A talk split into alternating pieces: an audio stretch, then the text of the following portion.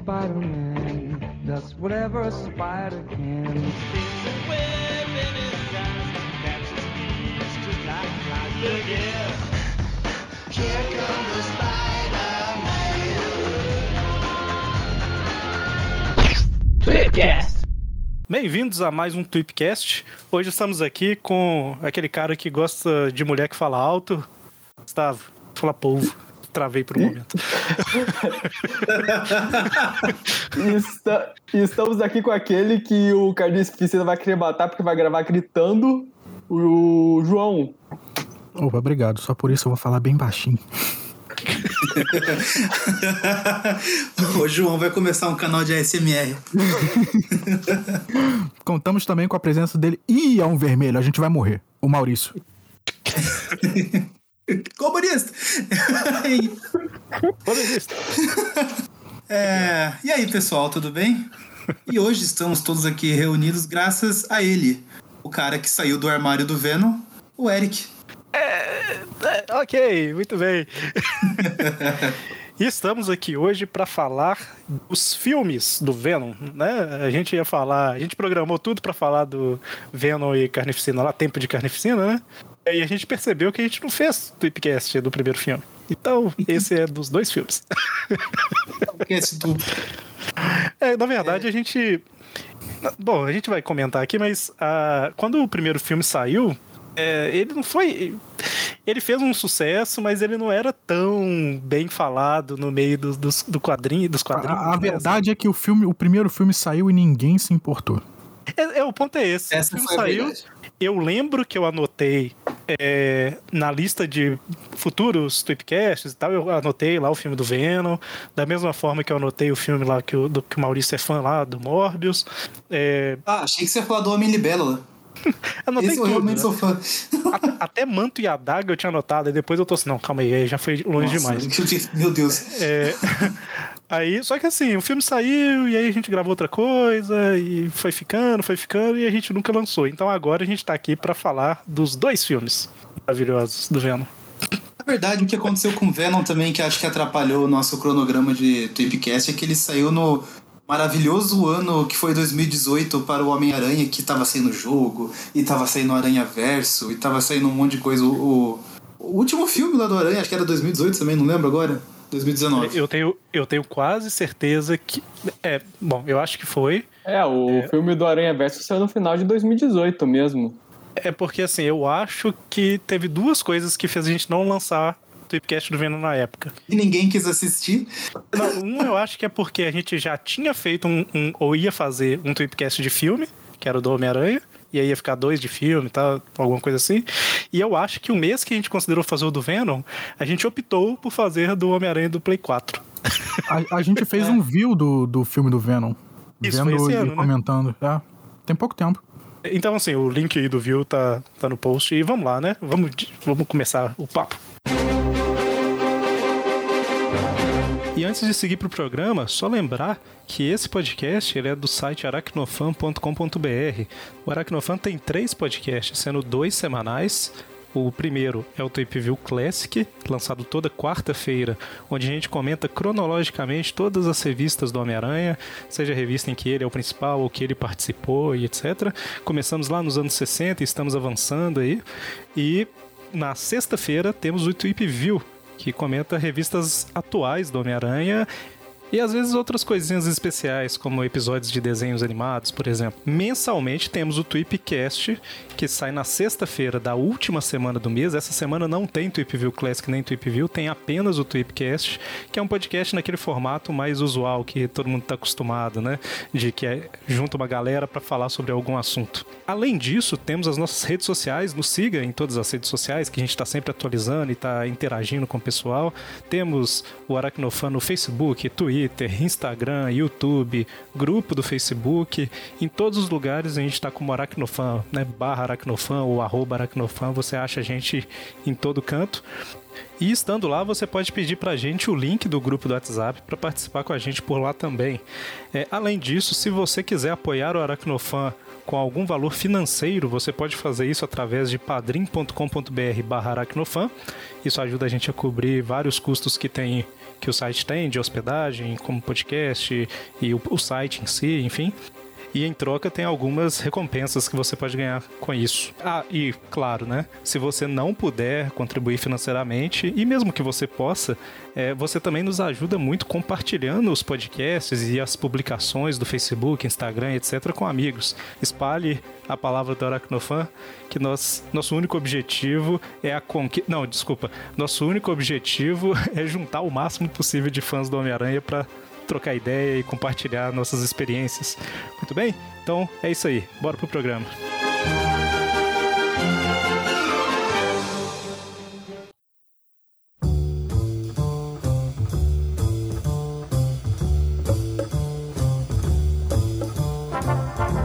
É, então, o filme do Venom saiu em 2018, não é isso? O primeiro? Sim. E realmente ninguém deu muita bola quando ele saiu. E o filme estourou de sucesso, né? O Pois pessoal é. tava meio traumatizado com o Venom que a gente viu em Homem-Aranha 3, a última vez que a gente viu o Venom em live action. E daí aconteceu muito naquela época de descrença também, né? Quando anunciaram o filme do Venom, foi quando começou a vazar que a Sony queria fazer filme da Silver Sable e da Gata Negra, filme do Morbius, filme do Craven, filme da Tia May.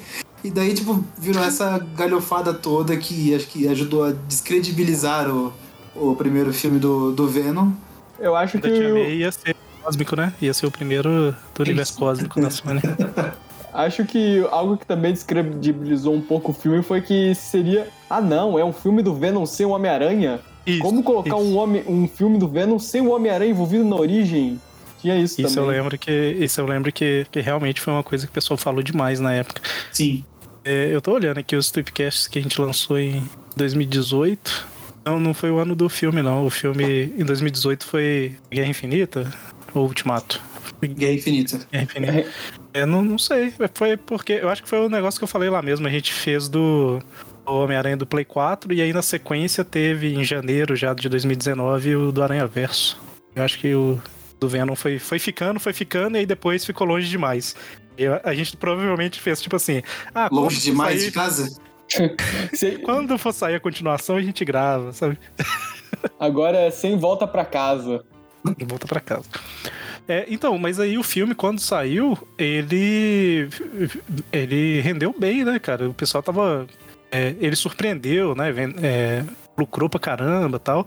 E mesmo assim os fãs ficaram, é, mas é o filme do Venom sem ter Homem-Aranha, não sei o quê. tá?" E foi por isso que na época eu não tava indo em todos os filmes, né? Eu tava com. O filho tava pequeno ainda tal, eu tava reg- regrando mais. E aí eu acabei não indo, sabe? Eu falei assim, ah, o do Venom o pessoal tá falando, não tá falando muito bem e tal. E aí eu fui adiando, adiando e vi esse mês. Viu esse mês que entrou no Netflix. Exatamente. Eu vi no sábado. Entrou na Netflix na sexta, eu acho. Cara, eu não fui ver porque eu tava bem descrente lá com, com o filme. é, por conta de tudo isso aí que a gente pontuou. E assim, meu, não, não queria ver. Eu tava numa fase que eu não queria ver filmes que eu provavelmente não ia gostar, porque. É, 2018 já fazia um ano que eu tinha acabado a faculdade, ou seja, eu tava pagando inteira no cinema, né? Não era mais meia. Cara, quando eu fui ver esse filme foi uma história bem diferente. Tava todo mundo falando mal, eu vi uma pessoa falando bem. Aí eu fui assistir o filme pra poder discordar dessa pessoa pra falar que o filme é ruim, mas acabei gostando. É tipo eu lendo Homem-Aranha Superior, né? Tipo, não, vou ler pra gravar o podcast meter o pau. Ué, né, não, não achei tão ruim, não. Eu lembro que quando saiu a- aquela página do Homem-Aranha Superior, do, do Peter morrendo e o Octopus assumindo, é, na época eu acho que ainda o grupo do Yahoo era ativo. Ah, não, não era o grupo do Yahoo, não. A gente combinava a gravação do Aracnofan e tal por e-mail, né? Não tinha WhatsApp direito e tal, o povo usava pouco. Aí eu lembro que eu mandei um e-mail revoltado, sabe? Tipo, olha que absurdo, não sei o quê. Aí depois eu fui ler, tipo. Acho que foi- eu acho que o Homem-Aranha Superior foi a parada que me ensinou a ler primeiro e opinar depois. Mas aqui, vamos falar um pouquinho do que, que foi o filme, né? é, a gente tá falando aqui que é um filme do Venom sem o Homem-Aranha, né? A gente já fez tweetcast do Venom e tal, e a gente já contou a história, né? Basicamente, o Homem-Aranha conseguiu um simbionte alienígena lá durante as Guerras Secretas, sem saber que era um simbionte alienígena, ele só achava que era uma roupa diferente. Quando ele descobre que é um simbionte, ele se livra disso, e um tempo depois o simbionte se une ao Ed Brock, Brock. né? Então, basicamente, um, um repórter que Homem-Aranha, entre aspas, prejudicou, né? Porque o Ed Brock ele conseguiu uma, uma, uma exclusiva sobre a identidade do Devorador de Pecados, que era um cara, e aí o Homem-Aranha prendeu o verdadeiro, né? E aí o Ed Brock descobriu que tinha sido enganado, foi mandado embora, a esposa largou e etc. E basicamente o Venom se uniu a ele e os dois tinham ódio contra o Homem-Aranha, né? É, acho que uma coisa legal desse filme foi mostrar que o Homem-Aranha nunca foi tão importante na origem do Venom, porque, convenhamos, ele não tinha uma grande, uma boa razão pra odiar tanto o Homem-Aranha. Ele devia ter odiado o, o impostor que fez ele perder a carreira. É. Verdade. Mas aqui, vamos, vamos ser. Vamos falar um negócio aqui também, né? Muita gente que fala mal do Venom e tal, não só do filme, mas dos quadrinhos também, se baseia nesse início, né? Tipo assim, ah, o Venom anti-herói é muito ruim, é, não sei o que e tal. Só que assim, o Venom vilão, ele durou 3, 4 anos, sabe, nos quadrinhos. É, depois da ilha lá tal. Quando ele volta, ele já tá nessa fase mais ou menos de anti-herói, né? De vez em quando É. ele tem uma recaída ou outra. Quando ele foi, o, o simbionte foi pro McGargan lá, beleza, é outro personagem, eu considero outro personagem, né? Porque tá unido com outra pessoa e tal. Mas o Venom Ed Brock, ele foi vilão por pouco tempo, se parar pra pensar em Ele 30 também anos foi de um personagem, pouco... né? É, ele também foi um pouquinho vilão lá no começo dos anos 2000 até ele pegar o câncer. Depois disso, Isso. ele voltou a ser herói. É, o, o ponto eu acho que é mais E ajudou a assim. fixar essa imagem dele de vilão também, assim, mesmo que tenha sido pouco tempo. É, é que daí a- as outras mídias, né, fora dos quadrinhos, pegaram esse início do Venom e foram propaganda. É o que a gente vê lá no desenho dos anos 90, em jogos tudo mais. É sempre assim, o Venom aparecendo como, como vilão. É, parece que essa é a única parte que as pessoas sabem adaptar. É, e assim, não é que, que era ruim, era legal o Venom vilão ali no início, né? É, e não é que era bom, era um pouco ruim o Venom anti-herói ali no início. Mas ah, o ponto é, o personagem ele começou como um vilão e ele se tornou algo além disso, né? Ele passou a, a ser anti-herói. Então, Independente se a história era boa ou não, é, o Venom como anti-herói, ele vem de muito tempo, né? Já é, igual eu falei, quase 30 anos de história. E de uns anos pra cá, sei lá, uns, uns 10 anos pra cá, uns 15 anos pra cá, ele quase sempre é retratado como anti-herói, né? Então, normalmente filmes são- retratam é, as versões mais recentes do personagem, né? O pessoal normalmente costuma fazer isso. Pelo menos os filmes atuais, assim. Ah, E agora ele tá sustentando o título solo dele também, o mais recente, e o pessoal que grava o viu aí me corrija se eu estiver errado, mas eu acho que Homem-Aranha mal aparece, né, no- nas histórias atuais. Eu- quase funciona como personagem independente agora, né, um do outro. É, né? Ah, ele aparece numa mega saga ou outra do Venom. Só isso mesmo. É, enquanto o Venom tava ne- nessa, nessa nova carreira dele com Donny Cates, era a revista Aranha que mais vendia. O Homem-Aranha principal tava, tava lá embaixo. Pois é, então, enfim, ou seja, isso tudo serve pra, pra gente pensar o quê? Venom, é, histórias do Venom, independente do Homem-Aranha, estão, é, estavam e estão vendendo bem, né? E o Venom era um personagem independente há bastante tempo já. Então, assim, é estranho é, ter o Venom sem ter o Homem-Aranha? É, mas o Venom sustenta a história sozinho. E filme a gente vê que isso foi adaptado, né? A gente, é, o Homem-Aranha é completamente limado da história, então basicamente a gente tem a Fundação Vida, né? Que tem nos quadrinhos, é, trazendo alguns simbiontes do espaço, né? Eles pegaram lá num, acho que era num asteroide, alguma coisa assim, e um deles escapa e outros são levados para o laboratório e começam a ser feitos estudos, né? Para fazer simbiose e tal, e eles meio que não conseguem fazer a simbiose direito, né? As pessoas, todas as cobaias morrem. E o Venom tá no meio aí desses testes. É, o. Inclusive, ne- nessa, o Ed ele tá investigando essa corporação Vida. Ele. A esposa, a noiva dele era uma das. Ela, funci- ela trabalhava para essa corporação Vida e o Ed Brock. Ação. Quê? Ação vida. É, Fundação Vida. Aí ela. O Ed dá, dá uma sacaneada. Ele pega e-mails dela, tudo, pra conseguir um furo de reportagem e acaba o emprego dela e o dele ao mesmo tempo. É, só abrir um parênteses aqui, é isso mesmo que você falou e tal, só abrir um parênteses. É interessante a gente ver os personagens adaptados, né? Porque a gente tem o Ed Brock, né, como principal, a Anne, que é a noiva, né, dele, ela já esteve nos quadrinhos, ela já foi a, a She-Venom, né, numa história e tal. É, e a Fundação Vida, ela aparece em histórias dos anos 90, né? Aquelas histórias que tem simbiontes Power Rangers. Os simbiontes Uhum. coloridos. Pois é, um desses simbiontes, inclusive, é o vilão desse primeiro filme, o Riot. Exatamente. Ou seja, eles, eles pegam elementos de história solo do Venom dos anos 90 aí, vamos dizer assim, né? Pra fazer essa história. Qual o personagem mais... A gente tem mais algum personagem no, no filme que é adaptado dos quadrinhos, assim, com mais relevância? Eu tô tentando lembrar. Bem, Esse- eu acho que o diretor da Corporação Vida, ele é um personagem das HQs, Sim, o Carlton sim. Drake. Sim, sim.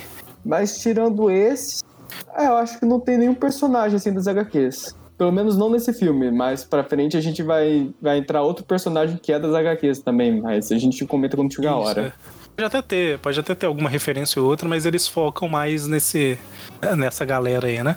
E assim, um negócio que eu acho interessante do filme, que sei que tem gente que não curtiu, tem gente que critica por isso e tal, mas porque o, o, Venom aparece bem na frente do filme, né? Mas assim, o filme é muito mais sobre o Ed Brock do que sobre o Venom em si, né? E eu achei que eles conseguiram representar muito bem a Assim, a gente se importa com o Ed, né? Ele não é. no- no- Nos quadrinhos ele é muito mais filho da mãe, sabe? Uhum. Nos filmes ele ficou um cara um pouco mais gente boa. Ele faz umas cagadas aí, faz. Mas, né? Você vê que ele, assim, ele não é uma pessoa ruim. Tipo, ele passou alguns limites lá quando invadiu os e-mails lá da, da mulher dele, mas é porque, assim, ele sabia que a fundação tava fazendo coisas erradas, tipo, experiências com humanos, coisas do tipo assim, e ele falou, meu, isso é errado, quero expor isso. Tudo bem que eu tava pensando também na carreira dele, né? Mas assim, ah, tinha um, um tracinho de bondade ali, sabe? Tipo, é para um bem maior. Ah, Sim, vamos ser justos lá com o Ed das HQs. Ele também tinha um pouco de bondade também no começo. Tanto que ele tinha aquele código de moral bizarro dele. Uhum. É, é, é. Mas assim, o do filme, ele é. Ele é como nos quadrinhos o, o Ed foi apresentado no início pra virar um vilão, né? No início que eu falo. É, o do filme ele distou um pouquinho porque ele é um pouco mais agradável, vamos dizer assim. A gente consegue gostar um pouco mais do personagem. E o Tom Durinho lá, o Tom Hardy, ele é um ator muito Um bom. durinho. Não é? Mas ele, ele é um ator bom, cara. Ele conseguiu vender bem o Ed Brock. Não sei se vocês concordam, mas. Não sei se ele é um ator bom, mas assim, eu compro o personagem dele, sabe? Ele tem um jeito de ser, sei lá, tipo, ele é meio bombadão, meio paspalho ao mesmo tempo, sei lá. Não sei se canastrão seria, seria a palavra também, mas eu, eu, eu compro muito a ideia do personagem dele lá. Bom como, como, como Ed, ele ficou, ficou legal, assim. Sim, sim. É, eu gosto do Tom Hardy, eu acho ele um ótimo ator, eu acho que ele bem dirigido, um ator excelente, mas acho que ele no papel de Ed Brock é, é bem legal, é bem bom. Eu acho que ele entrega o que o personagem precisa. É, o, o cerne desse filme aí, então, né, é que a Fundação Vida, ela tá fazendo lá as experiências com simbiontes, etc. É, o Ed começa a investigar algumas coisas, né?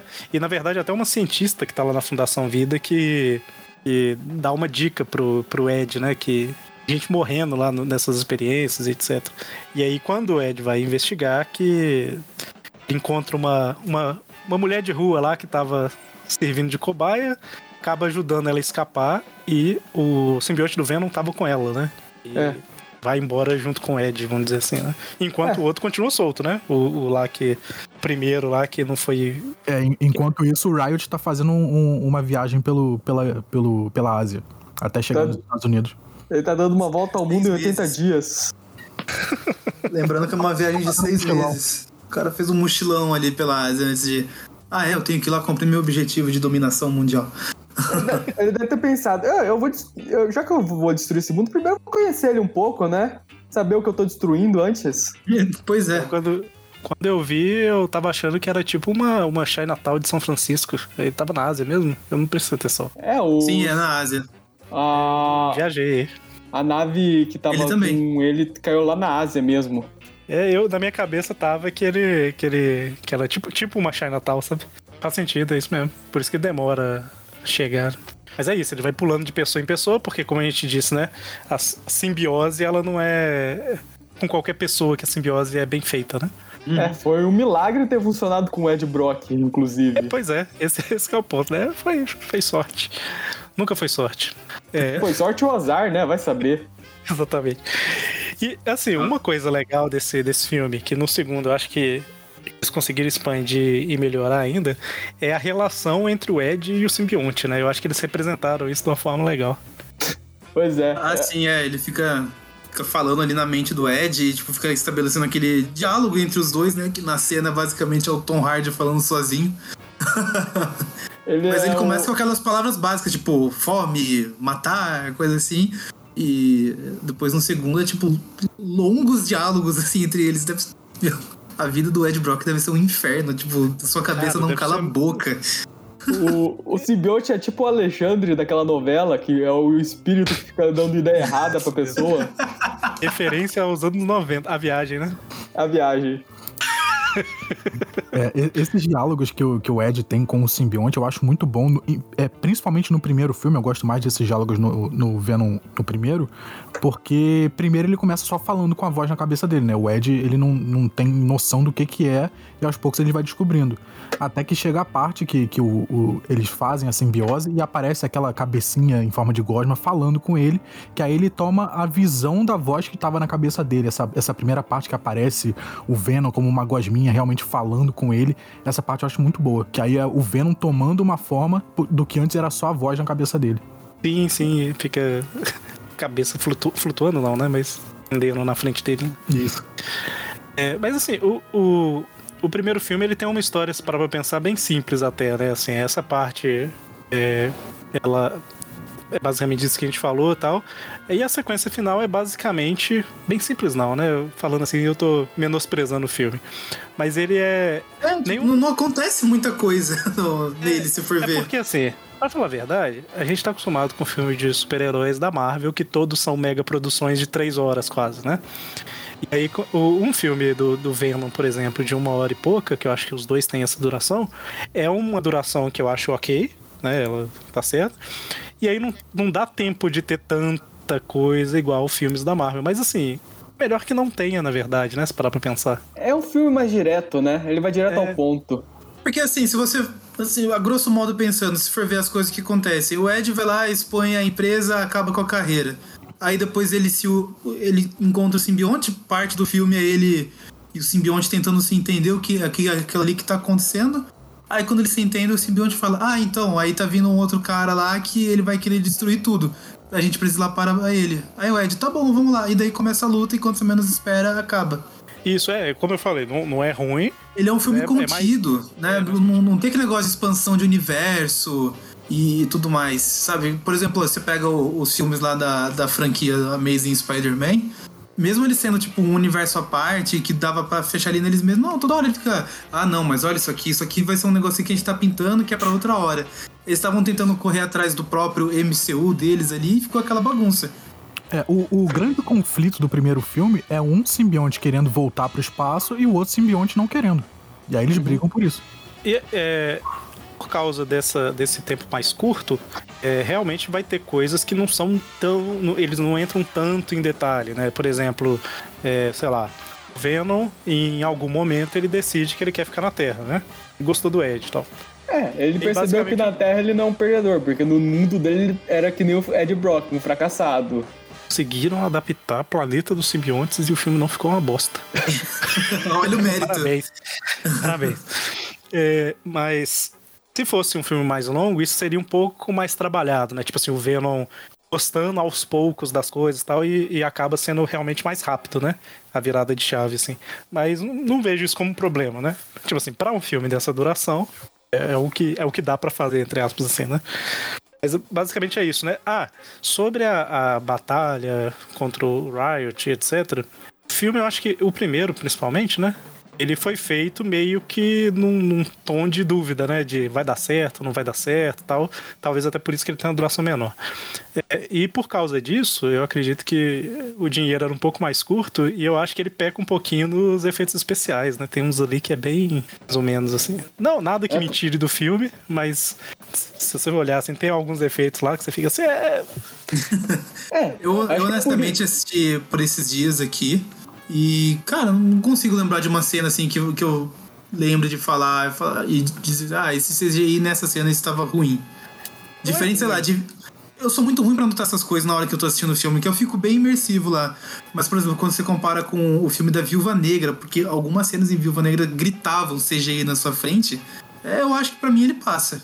É, acho que eu a- até por isso adotaram aquele tom bem escuro pra cenas de ação, sabe? tem. É, o, o- a maior parte das cenas de ação é tudo à noite, né? Inclusive.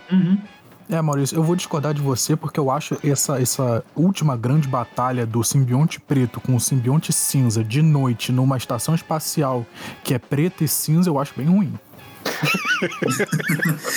É, você sabe Assim, que é daí eles estão escondendo os, os defeitos especiais ali, né? Não, eu- Mas eu, eu não lembro de ficar com aquela. Tipo, quando, quando tem aquela iluminação que não conversa ali, né? Tipo, o, o cara tá com uma iluminação na cara dele, o fundo ali, o ambiente está diferente.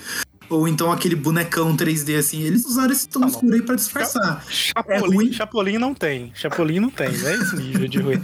Eu falo assim, o. o- tem, tem cenas ali que, sei lá, o, o simbionte cobrindo o corpo da pessoa, ou o simbionte fazendo alguma coisa, que eu nunca reparo efeito especial ruim. E eu reparei nesse filme, entendeu? Então, assim, é, me, me incomodou um pouco, mas não é nada que tá tendo no meio da ação e aí de repente, ah, caramba, que efeito especial ruim. Não, não, não, não me tirou da ação, sabe? Eu, ok, É, eu tô falando dessa última cena, que é uma maluquice, mas dá pra mesmo, que- passar. que- Eu acho que a única cena do primeiro filme que não passa em CGI é a última cena do Ed, que o, o Venom tá aparecendo. Aí ele abre metade do rosto e tá o, o rosto do, do Tom Hardy em CGI falando Nós somos Venom. Ah, essa daí realmente é. Essa Esse CGI não foi muito bom, não.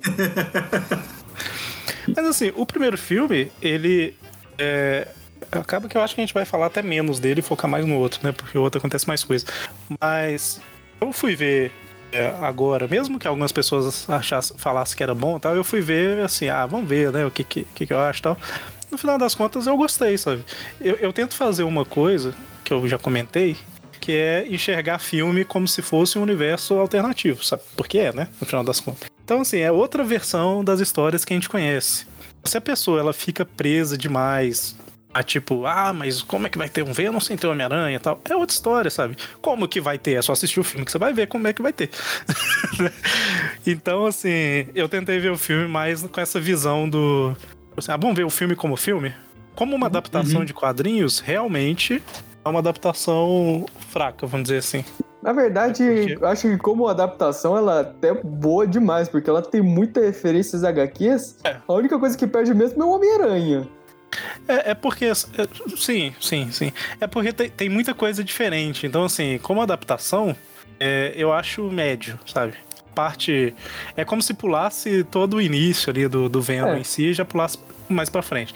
Mas como filme em si, eu acho divertido. Eu acho que esse que é o ponto, Ah, né? Você tem que terminar é, de ver é o filme e ver se divertiu ou não. É um filme divertido e eu acho que é assim, pelo menos pra mim, ele é melhor como adaptação porque eu esperava algo pior como adaptação de algo sem o Homem-Aranha. Ah, eu acho bem bom. É, é um que me surpreendeu também. Eu não, não botava fé nele, tanto que eu não fui assistir no cinema. Ah, e depois que eu assisti ele aqui em casa, eu falei, é, eu devia ter assistido no cinema, porque ele é bom. Eu acho que o- ao que ele se dedica ali, ele entrega. Como vocês falaram também, é divertido. Eu acho que é bem claro que o, o público-alvo não, não são fãs de quadrinho. Nunca foram também. Tá aí Homem-Aranha e a sua nova franquia que não me deixam mentir. E daí, foi sucesso. Fez aí quase 900 milhões, cara. É aquele sucesso que ninguém esperava e ninguém É. sabe explicar. E eu vou, eu vou confessar um negócio pra vocês. Eu não achei que fosse ter um Venom 2. Eu achei que a cena pós-crédito, a cena final do, do primeiro filme do Venom, que mostra o Ed indo visitar o Kratos Cassidy, fosse só, tipo, um easter egg, uma brincadeira. Eu Não, mas- nunca acreditei que fosse ter um filme 2 do- desse Venom. Mas assim, eu acho que quando eles fizeram, eles não tinham expectativa. Tipo assim, ah, tem, todo filme que, que o pessoal faz, Acho que eles têm uma ideia de, tipo assim, ah, se fizer sucesso, tem outra ideia e tal. Eles têm. Todo mundo tem, tem alguma coisa assim, né? Porque a pessoa quer que faça sucesso. Mas. ah, acho que quando eles fizeram isso foi mais realmente como tipo um easter egg. E não com efetivamente a intenção de lançar outro, sabe? Se- Seria tipo assim, vamos ver o resultado. E se for bom, a gente já conversou aqui com o Woody Harrison pra ele vir, sabe? Uhum. Acho Eu acho nesse sentido. Eu acho que foi mais ou menos assim. Nós fizemos um filme do Venom sem Homem-Aranha. Se nós fizermos um filme do Venom sem Homem-Aranha e sem o Carnificina, os fãs vão nos matar. Pelo- Vamos enfiar o Carnificina aí em algum lugar, pelo amor de Deus. É, provavelmente, na hora que começou a fazer o- os roteiros pro filme, né? O pessoal falou assim: não, e o Carnificina? Não, o Carnificina vamos deixar pra, pra uma possível continuação, né? Tem que Não, o calma, gente. Uma calma. curiosidade era pro Carnificina ser já o vilão desse primeiro filme. Inclusive, tem artes daquela cena lá que os simbiontes estão brigando ao redor dos hospedeiros deles lá, que se- era o Carnificina que tava nessa arte. Acho que eu lembro. Ah, sim, que eles fazem até aquela, aquela referência lá do, do, do cara arrancando, dividindo ali né, o Ed e o simbionte. E fica- É. Que era a, a arte da capa da Venom especial aqui no Brasil. Eu tô lembrando aqui que a- a- quando saiu o primeiro trailer, eles não estavam com o efeito especial finalizado direito e tal.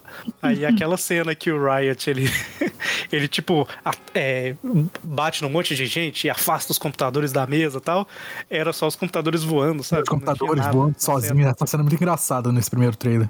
É, aí o professor. Cara, não coloca a cena do trailer, ou então coloca outra coisa, sei lá. Né? Um monte de computador voando pra tudo quanto é lado. Aí o povo ficou: quem será que tá aqui nessa cena? Tal? Será que é o Carnificina? Eu lembro Homem desse- Invisível. desse. Homem Invisível. Mas ficou muito esquisita a cena do trailer, né? Nós temos que lançar o trailer, mas não temos a cena pronta. Não, não importa. Não, bota aí, Assim. ninguém vai perceber. Ninguém vai saber. Ninguém vai perceber. Eles vão achar que é um terremoto, né? Mas ô, o ponto é que o filme foi bem aceito e a galera gostou. E assim, tem aquele ponto também, né? É, tem muita gente que gosta do Venom pelo Venom em si, porque acha foda o visual. E- então, assim, é, ele já era um atrativo por si só, né? Eu acho que o pessoal o- acha que o Venom é muito dependente do, do Homem-Aranha. E no final das contas, ele não é há muito tempo, né? Sim, sim. Até quando tava com o McGargan lá, que ele era o, o- era vilão, mas tava com o McGargan, o, o vilão principal não era o Homem-Aranha. né? Ele fazia parte dos Thunderbolts e eles enfrentavam outras pessoas. É, ele só enfrentou o Homem-Aranha num arco. O resto do tempo, ou ele ficava nos Thunderbolts ou ele ficava naqueles Vingadores Sombrios. É, ele, eu acho que ele enfrentou o Homem-Aranha no Novas Formas de Morrer lá, Ah, é? É, aí no. desenhado ah, pelo, pelo Romitinha, aí o, o Venom parece o Groot. É, ele só enfrentou o Homem-Aranha de novo nesses encontros dos Thunderbolts ou dos Vingadores Sombrios com o Homem-Aranha mesmo. Pois é, então assim, Venom já é independente do Homem-Aranha há muito tempo. Eu entendo a ideia, né, de tipo, não, mas não tem como, não tem como. É, deu certo, tá Ah, feito. tem, tem como, sim. Aconteceu, inclusive, e deu super certo. É, e é legal que eles misturam é, elementos aí de, de, de várias coisas assim do Venom. Não é tipo, vamos adaptar apenas um arco, né? Trouxeram aquela é, origem espacial dele na Terra, tipo, que foi lá no desenho dos anos 90. é, sem fazer aquela forçação do asteroide caindo do lado da moto do Ed Brock, né? Nossa, cara. In- Inclusive, um easter egg do filme é que o astronauta que sai meio que vivo lá com o simbionte da nave Jameson. é o, é o John Jameson também. Sim. É, isso é legal. O, Aí a- adaptam, pegam bastante daquela fase do protetor letal também. Tem bastante Cara, coisas. Você falou aí do, do asteroide, tô lembrando do Homem-Aranha 3. É muito o Sam Raimi falando assim: ah, você quer o Venom? Eu não quero colocar, mas você quer? Então é o seguinte, ó, o asteroide vai cair no pé dele. É, é bem isso. É muito aleatório, cara. Vocês estão forçando, eu também vou forçar, então. Muito aleatório. Nossa, Deus. tinha tanta. O, o James, eu já eu, toda vez eu falo isso, o Jameson falou no filme anterior que ia pra Lua. Botava a nave, sabe? Enfim. É, mas eu acho que a gente falou que. Ah, detalhe do primeiro filme é que a gente tem a, a Anne é, se mesclando com o simbionte também, né? A gente tem ali a- até a participação da T-Venom. Pois é, essa eu não esperava quando vi no cinema. É por pouco tempo ali, né? Mas, mas tem. E é interessante que, que o Venom, ele, ele fica falando o tempo todo pro Ed, né, pra ir lá, investir nela, porque ele também gosta dela, né? Tipo, é legal que é tipo aquele amigo que fica empurrando você, sabe? E, e o que vale na, na aparição dela é que daí ela tá lá como She-Venom e tasca um beijão na boca do Ed com aquela boca linda de, de, de Venom. Eu tinha comido a cabeça do E, cara. e é. enquanto eles estão se beijando lá, o simbionte vai passando do corpo dela pra ele. E cara, isso daí gerou um movimento na internet que agora as pessoas chipam o simbionte com o Ed Brock. Se você procurar o chip da Venom e Ed Brock, você vai achar muita fanart dos dois, tipo, namorandinhos, sabe? Cara, E é um meme que foi abraçado totalmente no segundo filme daí. Ele virou um símbolo LGBTQIA+, sabe? O pessoal abraçou esse chip deles do cinema. É uma nova o sexualidade. A pessoa fica, se sente sexualmente atraída por um alienígena amorfo. Mas ele entende ele, totalmente. Mas aqui, o- nas revistas do Donny Cates, os dois tinham um relacionamento bem próximo também, né? Era um bromance ali. de- Então, é. É, também tem isso no, na Pegou um Donny pouco Cates. disso, né? É, E, e passa assim, se parar um pra pensar, é uma coisa que, que eles são os caras muito próximos. né? É, se Não tô- pe- na, verdade, pensando bem, tem há muito tempo nas HQs esse negócio de que o simbionte do Venom, ele ama o Ed Brock. Inclusive, o Ed Brock só virou o anti-Venom lá porque o simbionte quis abandonar o McGargan pra voltar pro Ed. Não, o quê? Antivenom? O Antivenom foi o, o seu negativo, não? O quê? É, é que quando o simbionte tentou voltar pro Ed Brock, isso meio que diz, o simbionte se uniu a um negócio que o Senhor Negativo deixou no corpo do Ed e formou aquele simbionte novo.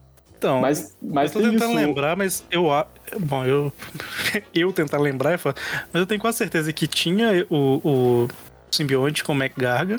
Aí, em paralelo, o Ed tava morrendo lá de câncer. Aí, o senhor negativo ele tenta curar. Aí, tipo assim, os resquícios do simbionte no sangue do, do Ed, no corpo do Ed, que viram antivenom, eu acho. É, eles despertam quando o simbionte, ele assim, o o Ed tava, o simbionte tava lá, ele só- o simbionte só viu o Ed de relance e já abandonou o Garga e já pulou pra cima do Ed. Ah, sim, não, aí, aí é. É Campo Florido e um correndo na direção do outro. Tirando Ah. que, o Ed, que o Ed tava correndo pro lado contrário, porque ele não queria se fudir ao, Ed, ao simbionte de novo. Então, aí a gente teve o primeiro filme, ele fez sucesso surpreendendo muita gente, né? E a- Prova- aí. Provavelmente até o próprio estúdio. Certeza- Cara, eu acho que eles tinham ideia do potencial, mas eu acho que eles não pensaram que seria o que foi, sabe? Provavelmente, assim, ele. É. Foda, porque a, a Sony, ela, ela faz. Toda empresa faz muito plano, né? E de formas. é, às vezes até muito a longo prazo, né? Isso é normal. Só que o problema é que os da Sony vazaram, né? E ela ficou mal vista, tipo assim, nossa, a empresa faz uns planos malucos, né? O filme do Sexteto Sinistro, o Seu Homem-Aranha, que absurdo. Vocês lembram desses papos? Nossa, eu lembro. E aí ficou. Ela perdeu um pouco da credibilidade na época, né? E aí. é, provavelmente ela pensava que ia fazer algum sucesso, talvez até o bastante pra uma continuação, mas não que seria. Mas que não seria tanto, né? Mas enfim. Eu tô, eu tô conferindo aqui. É, o primeiro Venom fez mais bilheteria do que o espetacular Homem-Aranha 1 e 2, que ficaram na casa dos 700 milhões. É, e, O ele foi Venom um, fez quase, foi quase 900 milhões. é, e ele foi um filme relativamente barato de fazer. Ele não custou milhares de, de dólares pra fazer. Foi tipo num budget bem curto. Então qualquer coisa acima desse valor seria um sucesso. Sim. O, é, o- o problema de comparar com, com o Homem-Aranha lá, eu não tô falando que. que tô tirando totalmente o mérito. Mas eles normalmente levam em consideração é, dólar, né? Aí ingresso ficou mais caro, sessão 3D ficou mais cara, tá? Então, assim, não, Não, é uma necessariamente- comparação assim meio, meio por cima, assim, né? É porque tem muito tempo, né, de diferença entre eles. É, é porque eu fico vendo, tipo, se você parar pra pensar, os filmes de maior bilheteria de todos os tempos é O Vento Levou e etc. Sim, é sim. Vingadores Ultimato, né? tipo, o, se você, você olhar a quantidade de ingressos vendidos e tal, seria uma coisa mais ou menos assim. Mas eu entendi o que você quis dizer.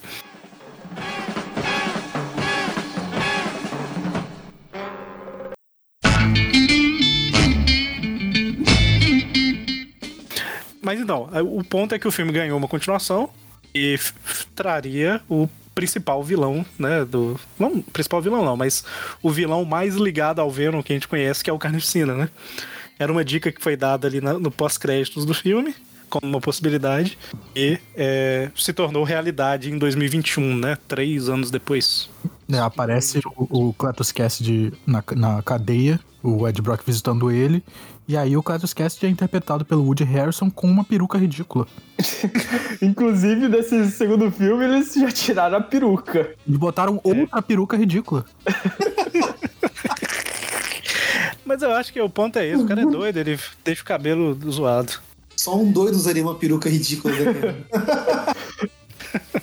Apesar que eu ve- já vi muita gente que não quer ser careca com umas perucas ridículas aí. Você olha pro cara e fala assim, caramba, se tivesse careca era melhor, sabe? Mas É, pois é. deixa, deixa ele pensar que tá bonito. Deixa ele pensar que ninguém sabe que é peruca. Então, esse segundo filme, né, o o Let There Be Carnage, não é isso? É Tem um É, Tempo de Carnificina. Tempo de carne e piscina. É, referência à última fala do. Com certeza é o Brasil. Referência à última fala do Cletus no primeiro filme, que ele falou que there will be carnage, né? Aí fizeram um, um título parecido. Exatamente. E assim, tinha gente falando, tinha que ser carnificina total. Não, cara, calma, né? Tipo, carnificina total é um mega arco, não sei o que e tal. Quem sabe lá pra frente, né? No É, filme que solo sabe. do Carnificina. Deixa o cara. Mas é, o filme já expande um pouquinho aí, né? É legal. Uma, uma, uma coisa que. Bom, eu vi no cinema, eu não eu vi uma vez só, então eu, eu já posso estar tá esquecendo alguns detalhes, né? É sempre assim comigo. Mas é, eu achei interessante que ele tem várias referências novas, né? A gente vê citação ao Clarim Diário, a gente chega a ver, né? Um jornal Clarim Diário. É, a gente vê o, o- Eles falam do Ed sobre o fiasco dele lá em Nova York, e aí ele fugiu, entre aspas, para São Francisco, que faz um pouco de alusão até o caso lá do Devorador de Pecados, né? É. Foi mandado embora, tá? Inclusive, tipo, no primeiro filme, ele tem contato lá com o Barney Bansky, que é o editor do Globo Diário. É, eu ia falar disso, que aparece o nome do. do é, Bushkin, Bushkin, não sei. Aparece o nome dele no, nesse segundo filme também e tal. Então te- eles am- ampliam um pouco a- as referências, né? É. Trazem mais gente. A- a- aquele policial que aparece no filme lá, aquele agente da FBI, ele é o hospedeiro lá do Toxina nas HQs, inclusive. É outro personagem das HQs que eles trouxeram pra esse filme. Ah, sim. A história de- desse segundo filme, basicamente, é que o Carnificina, né, o Cletus Cassidy, quer dizer, ele vai ser executado, ele só quer falar com o, o Ed Brock, né? E basicamente a gente vê que um pouco antes disso, né? A gente vê um pouco do, Cletus mais jovem, né? Ele era apaixonado por uma, por uma mulher, e eu esqueci o nome civil dela agora. É Francis Barrison. Exatamente. E ela tinha um superpoder, né? De gritar muito alto. É, inclusive, esse superpoder dela é super não explorado, mas dá a entender que ela nasceu assim, contudo, ela é um mutante. É, então, o, esse filme ele também é muito curto, né? Então, por causa disso, a gente tem algumas coisas bem superficiais, assim, né? É. Deles é, Mas- por exemplo, ela tem o poder e, e pronto, acabou. É isso aí. Pra, pra ser justo, nas HQs, a origem do poder dela é que ela foi sugada pelo, ma- pelo manto do manto e ela saiu de lá com poderes por algum motivo. Ah, a gente tá falando da Shirek. Foi sugada É. pelo manto do manto, ganhou o poder do poder. É. E aqui, é, é, eu não sei se eu que não li muito quadrinho com ela, mas ela sempre foi o whatever, não? Ela Apareceu foi uma bem qualquer coisa. outra, dava uns gritos e ia embora. É, ela era só. Ela era basicamente a capanga lá do Carnificina. Eles tinham uma Basicamente, relação- tipo, se o, se o Carnificina é a tentativa de Coringa da Marvel, ela é a tentativa de Arlequina, sabe? Ela fica Então, é meio porque, só. assim, Ai, vem aqui meu amor, vem aqui meu benzinho. Aí eles discutem às vezes, aí eles fazem as pazes. É a Bonnie Clyde, Bonnie Clyde ali da, da Marvel. Por que, que eu tô falando isso? Eu vi gente reclamando, ah, porque eu não gostei da versão dela no filme. Mas nos quadrinhos ela é qualquer coisa, né? Não? tipo, Bem Pois outra é. coisa. não é uma folha em branco? Será que não é, né, não é aquela clássica reclamação porque trocaram por uma atriz negra, não? Sabe, que sempre tem. Não, não, não, não, não tô reclamando por causa de racismo, não, não, não é por causa disso. Mas o povo sempre reclama muito quando coloca Sim. um negro. Não, não, que é é- branca. O pessoal reclama assim, mas convenhamos, né? Não faz tanta diferença. Não faz tanta diferença isso no filme. Eu, eu abri o Marvel mulher Wiki dela. ou uma, uma afrodescendente não ia fazer a menor diferença em relação Não, ao é- personagem. Sim. Então, eu abri aqui o, o Marvel Wiki dela. Cara, você dá uma, uma girada na rodinha do mouse e acaba o que o personagem. não- um pouquinho mais de coisa, mas tipo assim. É. Sabe? Ah, As aparições, vai lá. Carnificina Total. Aí tem o, o negócio aqui que foi na. Amazing 552, que tinha o, o, o Connors e tal. Aí o simbionte Scorn, que eu esqueci como é que ficou no Brasil. Escárnio. Depois daí, já vai, tipo assim, Carnificina vs Deadpool. Isso é agora, 2000, não sei o que, sabe? Uhum. Cês- é, o- os 12 sinistros, que é caída entre os mortos. Tipo, já tá Nossa, chegando lá aqui. ela faz só um cameo mesmo. Ela nem tem- participa daqueles 12 sinistros. É, Cara, ela é tão esquecível que depois saiu um personagem ogro com nome parecido com o dela e todo mundo lembra mais do Shrek do que da Shrek. é, então assim, ah, ela tem. Tem a, a- a- o cerne do personagem tá lá. No, ela sempre teve um, um- romance meio doentio ali com Carnificina no Carnificina Total, e isso tá no filme também. Então, tá tudo certo. É, eu admito que eu só não curti que eles deram muita ênfase a esse romance no filme, porque eu esperava o Cletus mais loucão, matando geral, e não Cletus apaixonado. É, realmente, o, o filme ele mostra essa juventude, né? Que os dois estavam internados no mesmo hospício. Como ela tinha poderes, ela foi transferida, né? Ela foi pra Ravencroft. E ele não sabia pra onde ela foi, né? E aí Ela ficou escondida em Ravencroft, né? Porque ela foi dada como morta. Aconteceu um acidente lá entre ela e os policiais. E daí, aparentemente, ela tinha tomado um tiro que atravessou o olho e foi dada como morta. Mas na verdade ela tinha passado esse tempo todo escondida lá em, em Ravencroft. Inclusive, o policial que atira nela é o, o que o Gustavo falou que eu esqueci o nome aí. É o Toxina. O do Toxina. É, então, assim, a gente tem esse- essa história. E realmente o, o filme ele foca muito nesse. No Cletus querendo se juntar com ela, que é a pessoa que ele, que ele ama, vamos dizer assim. Né? Ama de uma forma meio doentia, mas que ele ama. É, esse filme é uma história de amor, basicamente. É o Cletus com a Shrek. É, e o Sem Ed sangue. com o simbionte dele, porque ele chega inclusive a comentar no final que eles deviam fazer uma terapia de casal. Cara, não tem, não tem, não tem sangue, né? Eles comem É, cabeça isso, isso e me não tem deixou sangue. muito triste de não Pois ter é, sangue nenhum. Era pra esse filme ser censura de 18 anos, eles mudaram pra 13 de novo, eu até fiquei decepcionado com isso. Não, mas assim, é, é, pra garantir o sucesso, realmente a censura tem que ser mais baixa, porque os adolescentes devem adorar o filme, né? Mas Sim. Por, por causa do, do- Nossa, foda demais tal. Mas realmente, agora que eu tô parando pra pensar aqui, não tem sangue no filme. Eu nem tinha me tocado, assim. É, o único sangue que aparece é o simbionte do Carnificina quando o, o Cletus morde a mão do Ed. É verdade. Olha só. Aí.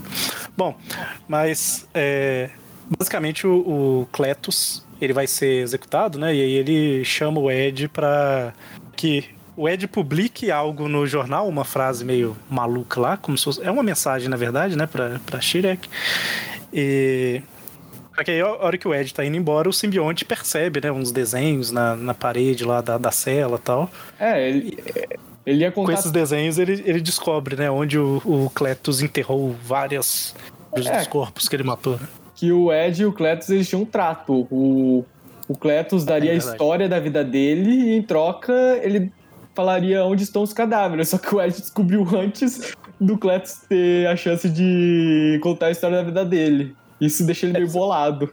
A parada era essa, né? Assim, ó, publica isso no jornal, esse recado. Se você publicar, aí eu conto a história da minha vida e te revelo onde estavam os cadáveres e tal. Aí basicamente você faz um favor pra mim e eu te ajudo na sua carreira, né? Mais ou menos isso que o Cletus faz. Só que o simbionte, com sua memória fotográfica, ele decora todos os desenhos lá da, da cela e com os desenhos ele, ele descobre, né, os corpos. Eu só queria comentar que o Ed é realmente um fracassado, porque até o simbionte é melhor repórter que ele. É, nesse filme a relação entre os dois tá bem mais desenvolvida, né? É? Realmente Ele- uma simbiose. É, eles são aquele casal que ficou. Assim, eles não têm um, um, spa, um espaço, um tempo só pra eles. É aquele pessoal que ficou preso um com o outro por tempo demais, tendo que aturar um ou outro e já não estão mais se aguentando. Ficar juntos precisam dar um tempo. Tem alguma coisa que você quer falar pra gente, Gustavo? Não, não, não, não, não. Foi muito, né? Ele deu. É muito específico, tá querendo. Pessoal, né? Não, não, tá tudo bem, eu juro. É tipo aquele casal, sabe? Que assim, a gente não lava um copo e aí a pessoa reclama com a gente todo dia. É. E, meu, assim, né, no, no primeiro filme, é, todo mundo comenta que o primeiro filme é galhofa e tudo mais, e isso é uma crítica até pra muita gente. Pra mim, não, ok, eu abracei a galhofa. E, assim, se o primeiro foi galhofa tímida, nesse eles se jogaram completamente na galhofa, né? Assim, em tudo, em saídas pra, do roteiro, tipo, essa aí do, do simbionte, só olhar pra lá e descobrir tudo sozinho, depois ele controla as mãos do Ed pra desenhar tudo que ele viu lá na parede. Cara, mas eu não Até nas piadinhas, galhofa. assim.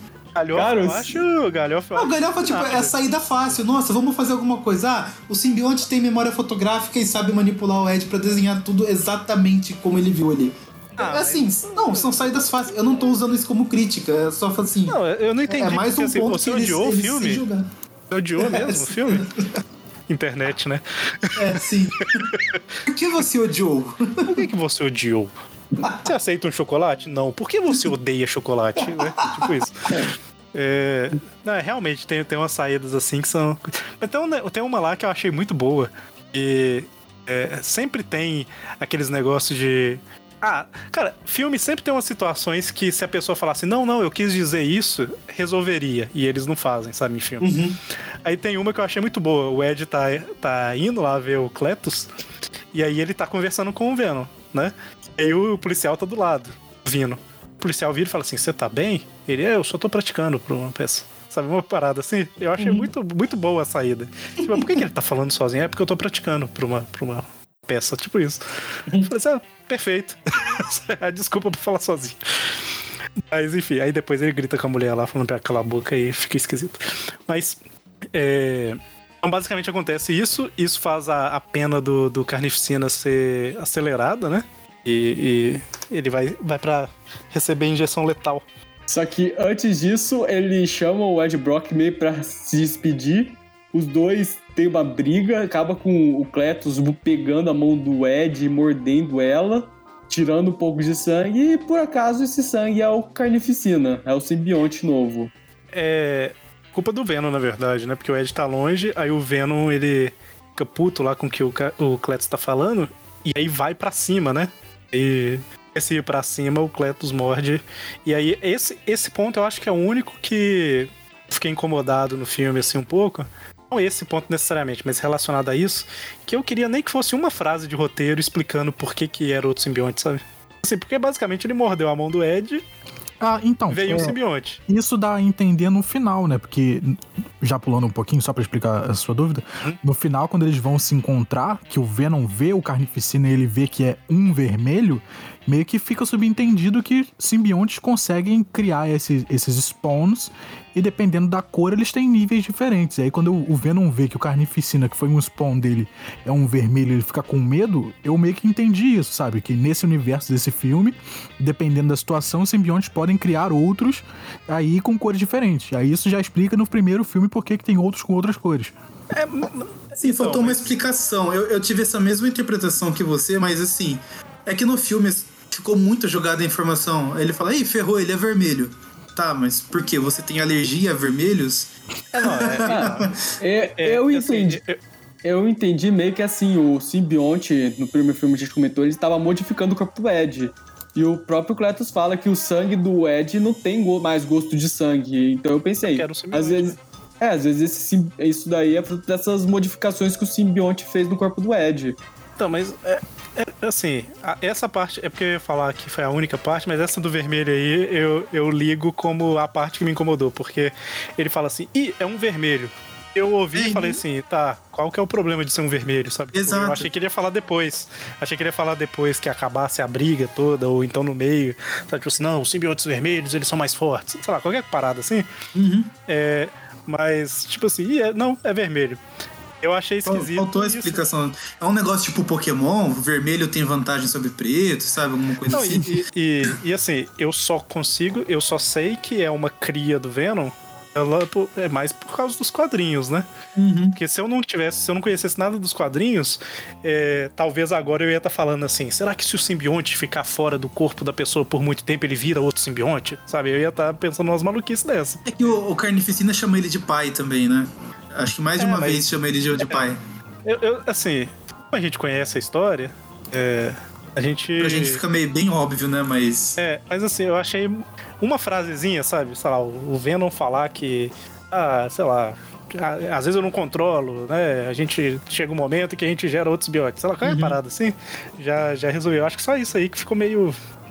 O, te- o filme é muito curto, mas isso ficou jogado demais, sabe? Na minha opinião. A gente entende o que quis dizer, mas falta um, Sim, pouco. sim, concordo.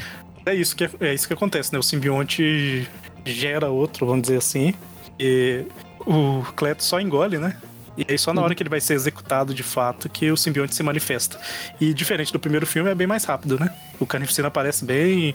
é, não fica aquele negócio de ficar aparecendo só a sombra do simbionte até ele ser revelado depois. Na primeira cena ele já. É, é se- bem mais rápido, ele já tem controle total sobre o corpo do, do Cleto, já faz de tudo.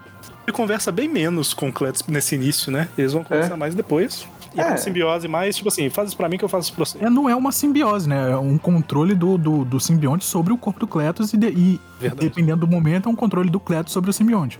Inclusive, tem momentos em que o Cletus e o simbionte eles começam a entrar em Brigar, né? conflito um com o outro, começar a brigar, que inclusive é isso que meio que dá um ânimo a mais pro Ed na luta final, né? Tipo, Isso, olha só, eles não são uma simbiose de verdade, nós somos, nós podemos vencer eles.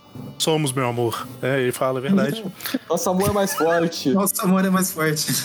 É nesse momento que finalmente aparece o símbolo no peito do simbionte, né? Que é um coração.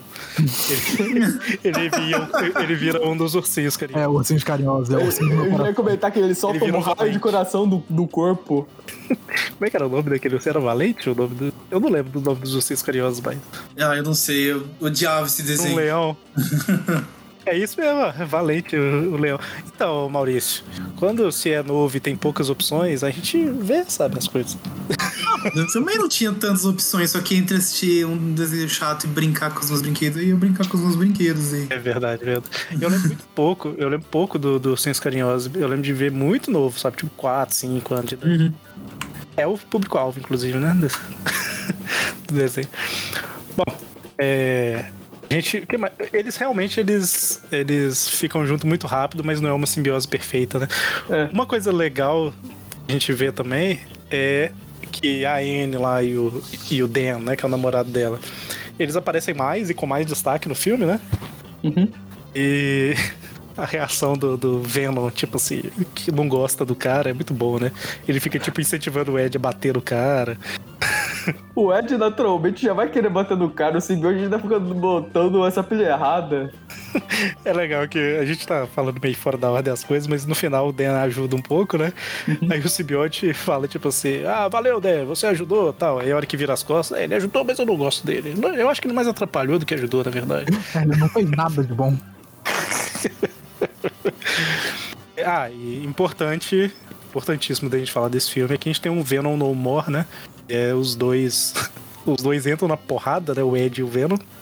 E, Briga de casal. É, é nessa parte que, que acontece isso. Primeiro vem, vem o Carnificina, ele foge, depois eles se separam, não é isso? É, o, ele vai lá, conversa com o Carnificina, o, o, o- com o Cletus, o Cletus morde a mão e tal. Aí quando volta, o Ed tá puto, né? Que o Venom não para de falar da cabeça dele, que não, não adianta ficar comendo galinha e, e chocolate, né? E que chocolate, inclusive, é um negócio que, que eles puxaram da fase do Don Cates, né? Não, isso é de antes. É, é um até pouco antes. antes. É. Acho que é do final dos anos 90 que ele tem esse negócio de, de precisar de uma substância, que é essa substância de fenolebelebelebele, que ele diz no filme, que só se encontra em chocolate ou no cérebro de, de criaturas vivas. Mas que isso Tava depois vendo. é meio abandonado, isso. Ah, eu achei que tinha sido no. agora, recente. Não, não, não. Isso era do final dos anos 90. Tanto que agora ele Mas- não mata ninguém, não come cérebro nenhum, isso, foi, isso é do passado. Isso ficou pra trás, né? Hoje é o Venom. É, o, o Vengano. Vengano.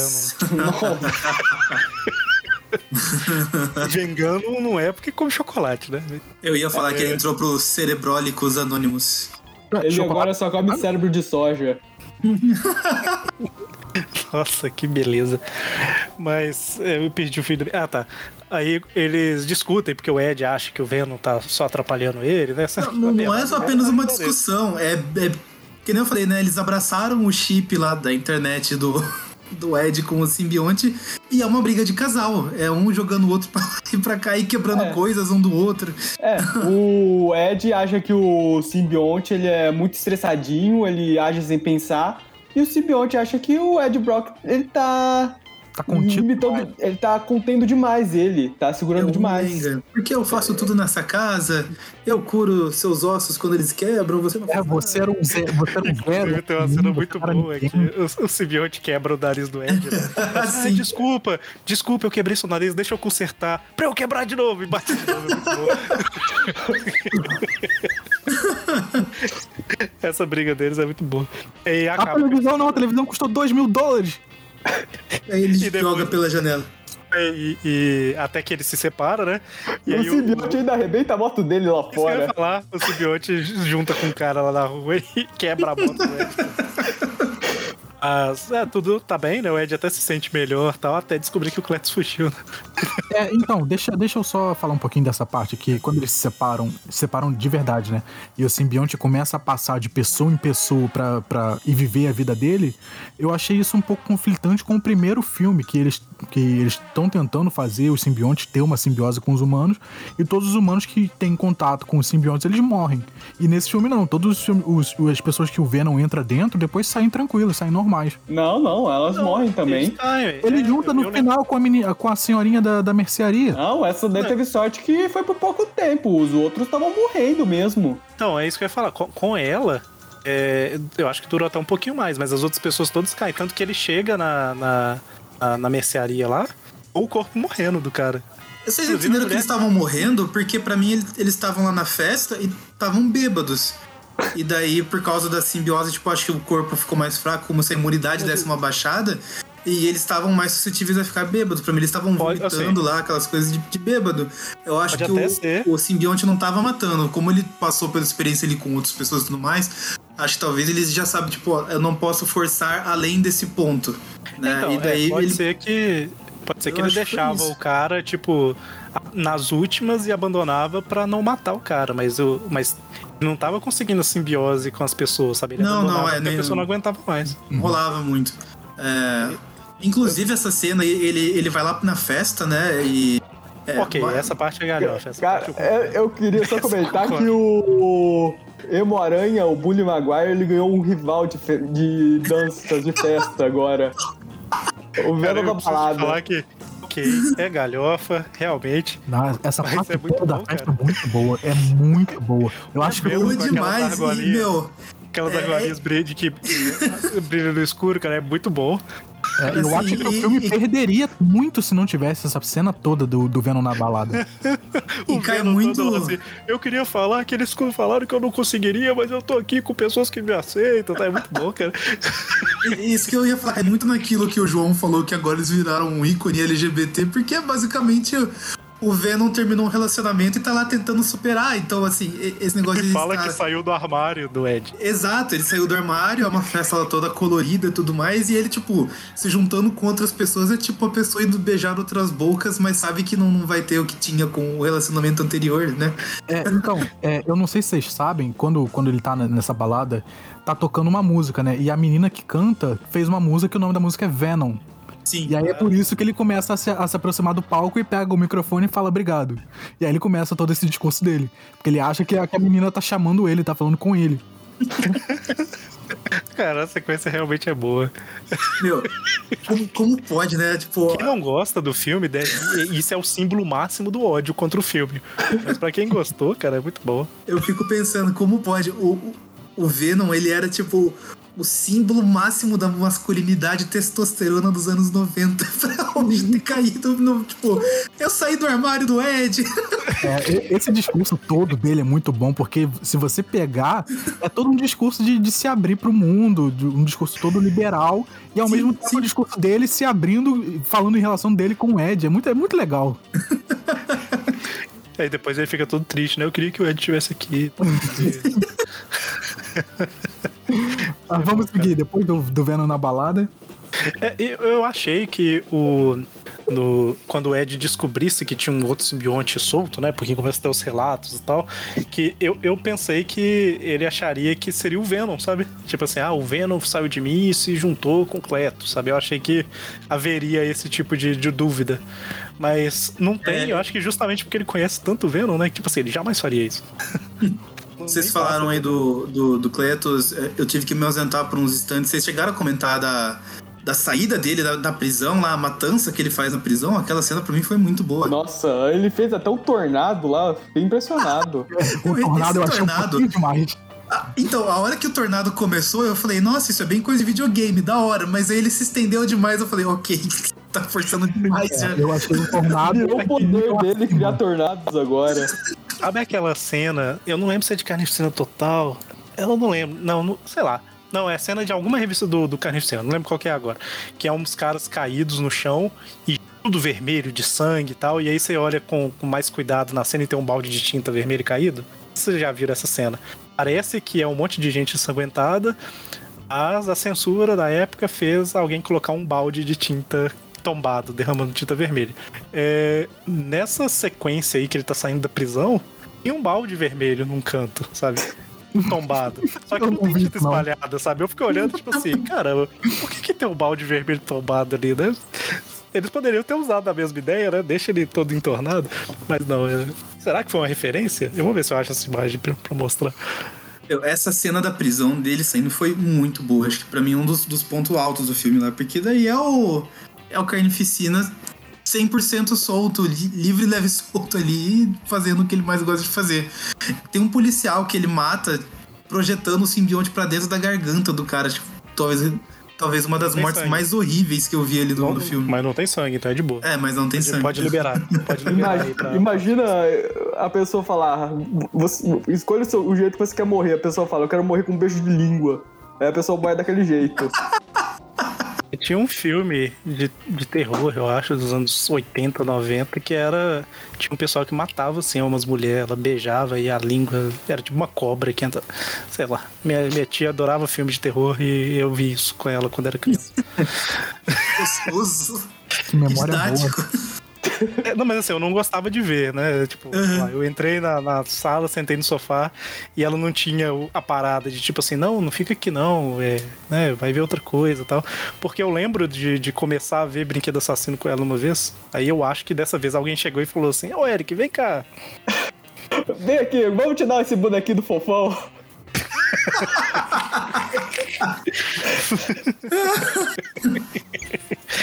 Bonequinho do fofão, pelo menos você fica. Você consegue se defender.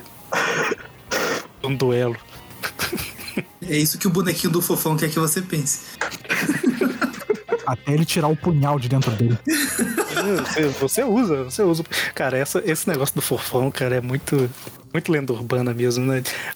Você colo- aperta o boneco, tem um. Você sente o negócio lá dentro que é a estrutura pra segurar o boneco. Não, é um punhal. Lembra? Que, pra que, que você ia gastar dinheiro pra colocar um punhal no dentro do... Ah, enfim. Eu queria muito achar a cena que eu falei da- do balde de tinta, mas eu não tô lembrando em que revista que foi, não. Mas tem um balde de tinta tombado lá no, no filme. Mas enfim, voltando ali de onde a gente tava, né? Tem a, a cena da festa e tudo mais.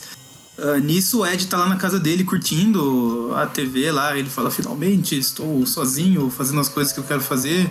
E vem o policial, avisa ele: então, você ficou sabendo que o Cleito saiu da, da prisão, né? Grandes chances ele vir atrás de você. Aí ele já fica meio preocupado e pede ajuda da, da Anne.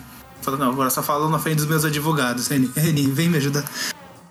Detalhe que é tipo assim, ó, tem grande chance dele vir atrás de você aí, né? Eu vim aqui no seu apartamento porque eu achei que talvez ele já tinha vindo e tal, mas como ele não veio, boa sorte aí, tchau. né? É uma...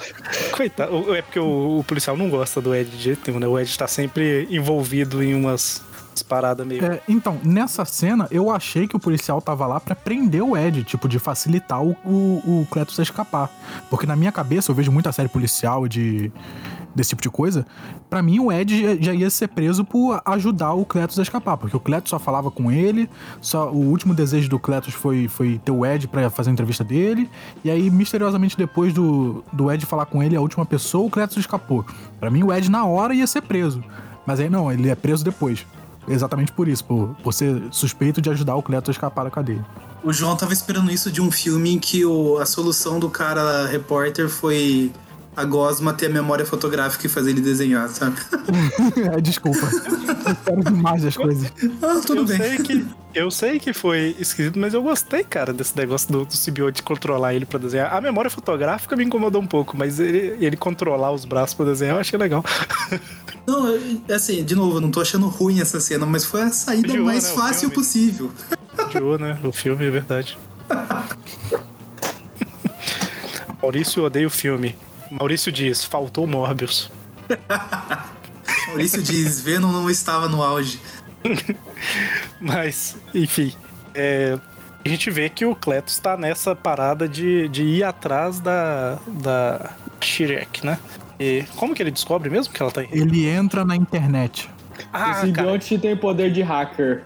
Ok. Essa, essa cena, eu falei que a outra lá, de como que o simbionte gerou outro e tal, me incomodou um pouco, mas essa daí, é, ela é zoada.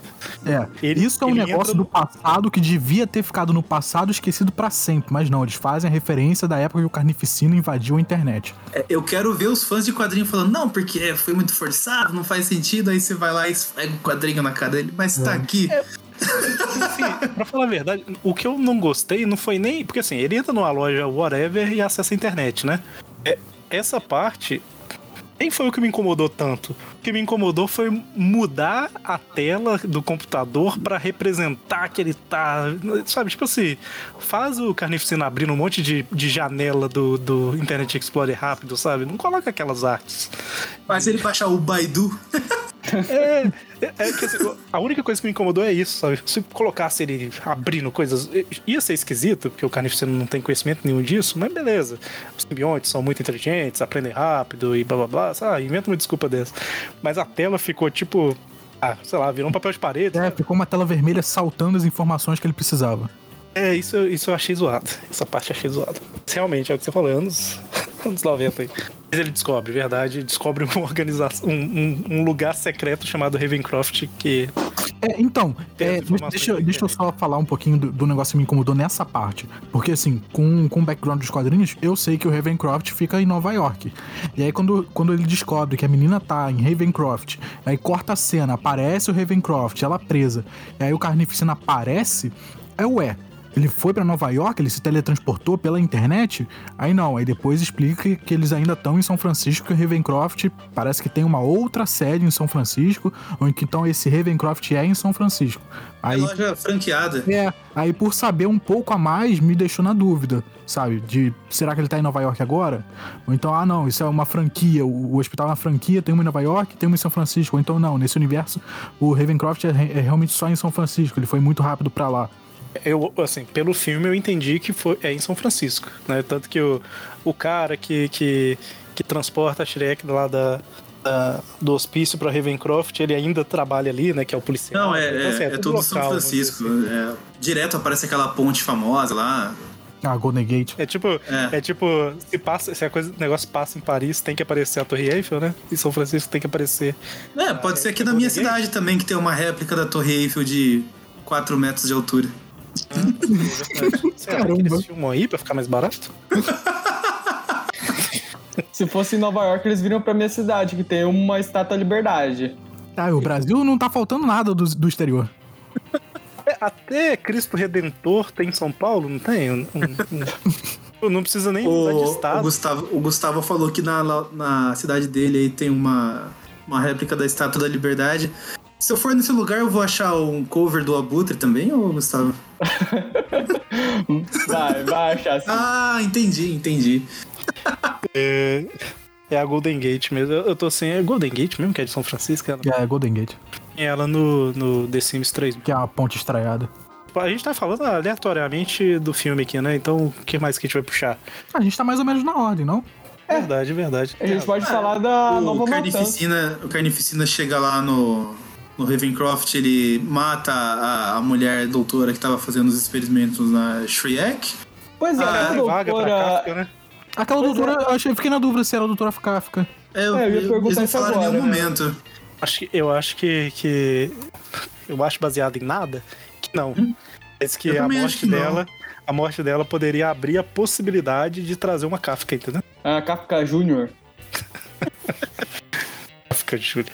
Mas eu acho que não, porque em nenhum momento eu acho que falam o nome Kafka lá. Teriam dado mais ênfase se fosse o caso. Ah, acho que Ah, não. mas aí ele chega lá, daí ele estoura a cela de energia lá da Jack com, com tentáculos. Nisso a gente descobre que ela gosta de hentai, né? Porque ela olha e fala, nossa, que sexy. Foi isso que eu pensei na hora que eu tava vendo isso, foi eu já vi rentar o suficiente pra saber até onde isso vai. Eu fico feliz que não, eu não pensei isso na hora, então. Mas, é, realmente, ela fica bem, bem feliz. Bom, Detalhe os dois- que é nesse momento que começam os desentendimentos do simbionte com o Cletus, porque o Cletus ele tá apaixonado pela Shrek, só que o simbionte ele não suporta os gritos dela. É, Já inclusive, daí ele manda ela calar a boca lá, porque você tá machucando ele e tudo mais. E daí eles vão fazer a vingança, né? Porque o Cletus quer se vingar do Ed, o simbionte vermelho quer se vingar do Venom. Porque sim, que é o pai dele apenas. Está no. é porque É ele porque fala eu- que ele fala que o, o Venom é o único que pode acabar com ele. Então, se eu acabar com ele primeiro, eu consigo reinar absoluto. Sabe? É mais ou menos. Reinar E- não, porque ele não quer governar, né? Mas vai ter E a pra ele. Shrek, ela quer se vingar do policial que deu um tiro lá no, no olho dela. aí eles decidem juntar todo mundo no casamento. Tem uma, a cena é legal, né? de- Deles fugindo lá de Ravencroft. Ah, sim, é uma cena de ação bem legal. E é justamente onde acontece isso aí do, do grito, né? Incomodar o simbionte. Ele fala com, com o Cletus, né? Se ela fizer isso de novo, eu como a cara. Mas é isso aí, vai ter o casamento. E o Ed recebe um convite, né? Pro casamento. É, o convite Letras foi- douradas num papel bonito que ele chorou de emoção quando acabou de ler. Num cantinho rabiscado no verso. vou parar, não vou continuar a música inteira, não. Pois é, né? Os simbiontes, eles meio que já. E a Shrek, eles se juntam pra sequestrar o pessoal que eles querem. O, sim- o Carnificina vai atrás do policial e a Shrek ela vai atrás do Ed, só que ela acaba encontrando a Anne. E ela já aproveita e já leva a Anne e deixa o recado. É, antes disso, a Anne tinha conseguido recuperar o simbionte Venom lá com a, com a senhorinha chinesa, amiga do Ed. Ah, é, ah, ai. o simbionte, ele, ele tem um ego muito. Cara, é, é muito engraçado ela, ela falando assim: ah, vamos ajudar o Ed, né? Ele vai morrer, não sei o Ele quê. fica, não, só se ele pedir desculpa. É, e aí ela fica assim, nossa, mas você é um simbionte tão forte, né? Não sei o quê. Aí fica o simbionte controlando a mulher, fazendo aquelas carinhas, sabe? Tipo assim, hum, não, não fala assim, né? É muito, São os seus olhos. é muito engraçado, cara. Aquela coisa tipo, ah, não, para, fala mais. Parece o, o, o Chopper do One Piece quando tem elogio, não sei se alguém. Eu conheço, muito conheço. isso. É muito isso. E aí ele, no final, tipo, ah, tá bom, vamos lá salvar ele. Só mas é muito. Eu não sei se juntou com ele tá na mulher, sabe? Que deixa mais engraçado. E sim. As carinhas. É isso aí. Ela... E quando eles se encontram, daí é quase uma. É uma DR tripla, né? Porque. É o Ah, simbionte no corpo da Anne chega falando pro Ed, né? Porque você é teimoso, você faz isso, você faz aquilo, e assim. Podia ser qualquer um dos dois falando ali, tanto o simbionte quanto a Anne que encaixava pro Essa Ed. parte é muito boa porque muito é uma, bem, né? é uma desculpa conjunta, né? Porque o simbionte precisa da desculpa e a Anne também precisa da desculpa do Ed. Então é muito boa essa parte. Eu acho Porque que o Ed comentou, porque a- os dois. A Anne, ela, ela tem um momento no filme, um pouquinho antes, né? Que ela convida o Ed pra um jantar. Que ela tá contando pra ele, ah, eu vou casar com o cara que eu tô namorando agora. E ela sabe que o Ed ainda gosta dela e ele não consegue falar, ele não consegue pedir desculpa, ele não consegue ah, investir nela, ele não consegue nem falar que tá feliz por ela também, né? Então fica um monte de coisa mal resolvida ali entre eles. e daí tá tudo. Essa lavação de roupa suja aí. No final, o simbionte passa pro Ed, daí o simbionte fica assim, beija ela agora, né? É. E aí o Ed fica assim, você quer me beijar? Aí ela, não, você tá doido, né? Com o D ainda no carro, olhando pros dois. É muito bom. Mas é isso, né? Eles vão. é, é, isso daí é antes da, da parada aí. A- Isso, daí ela é- a- acontece da Anne ser sequestrada, o enquanto Ed, o Ed fala pra eles irem embora, né? Pra, ela e o Dan ir embora. E ele ia procurar embora- o Cletus, mas enquanto eles estão se arrumando pra ir embora, chega a Shrek lá e leva a Anne. Exatamente. O, o policial também é pego, né? E o, o Ed Brock encontra lá o Carnificina. Ah, não, não. O, o policial encontra o, o Carnificina.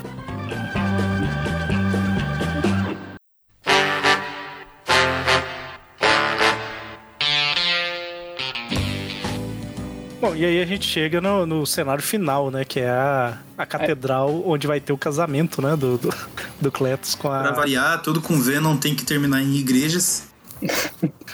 E coitado daquele padre, cara. Coitado. Pegaram um padre no laço lá e. É legal, é legal que a hora que o, o Venom chega, o Carnificina fala assim: Eu vou matar você, pai! Né? E padre em inglês é father também. Ah, sim. Aí o padre fica tipo todo: "Ah, O quê? Não, não, ele, não, não, é você, o outro.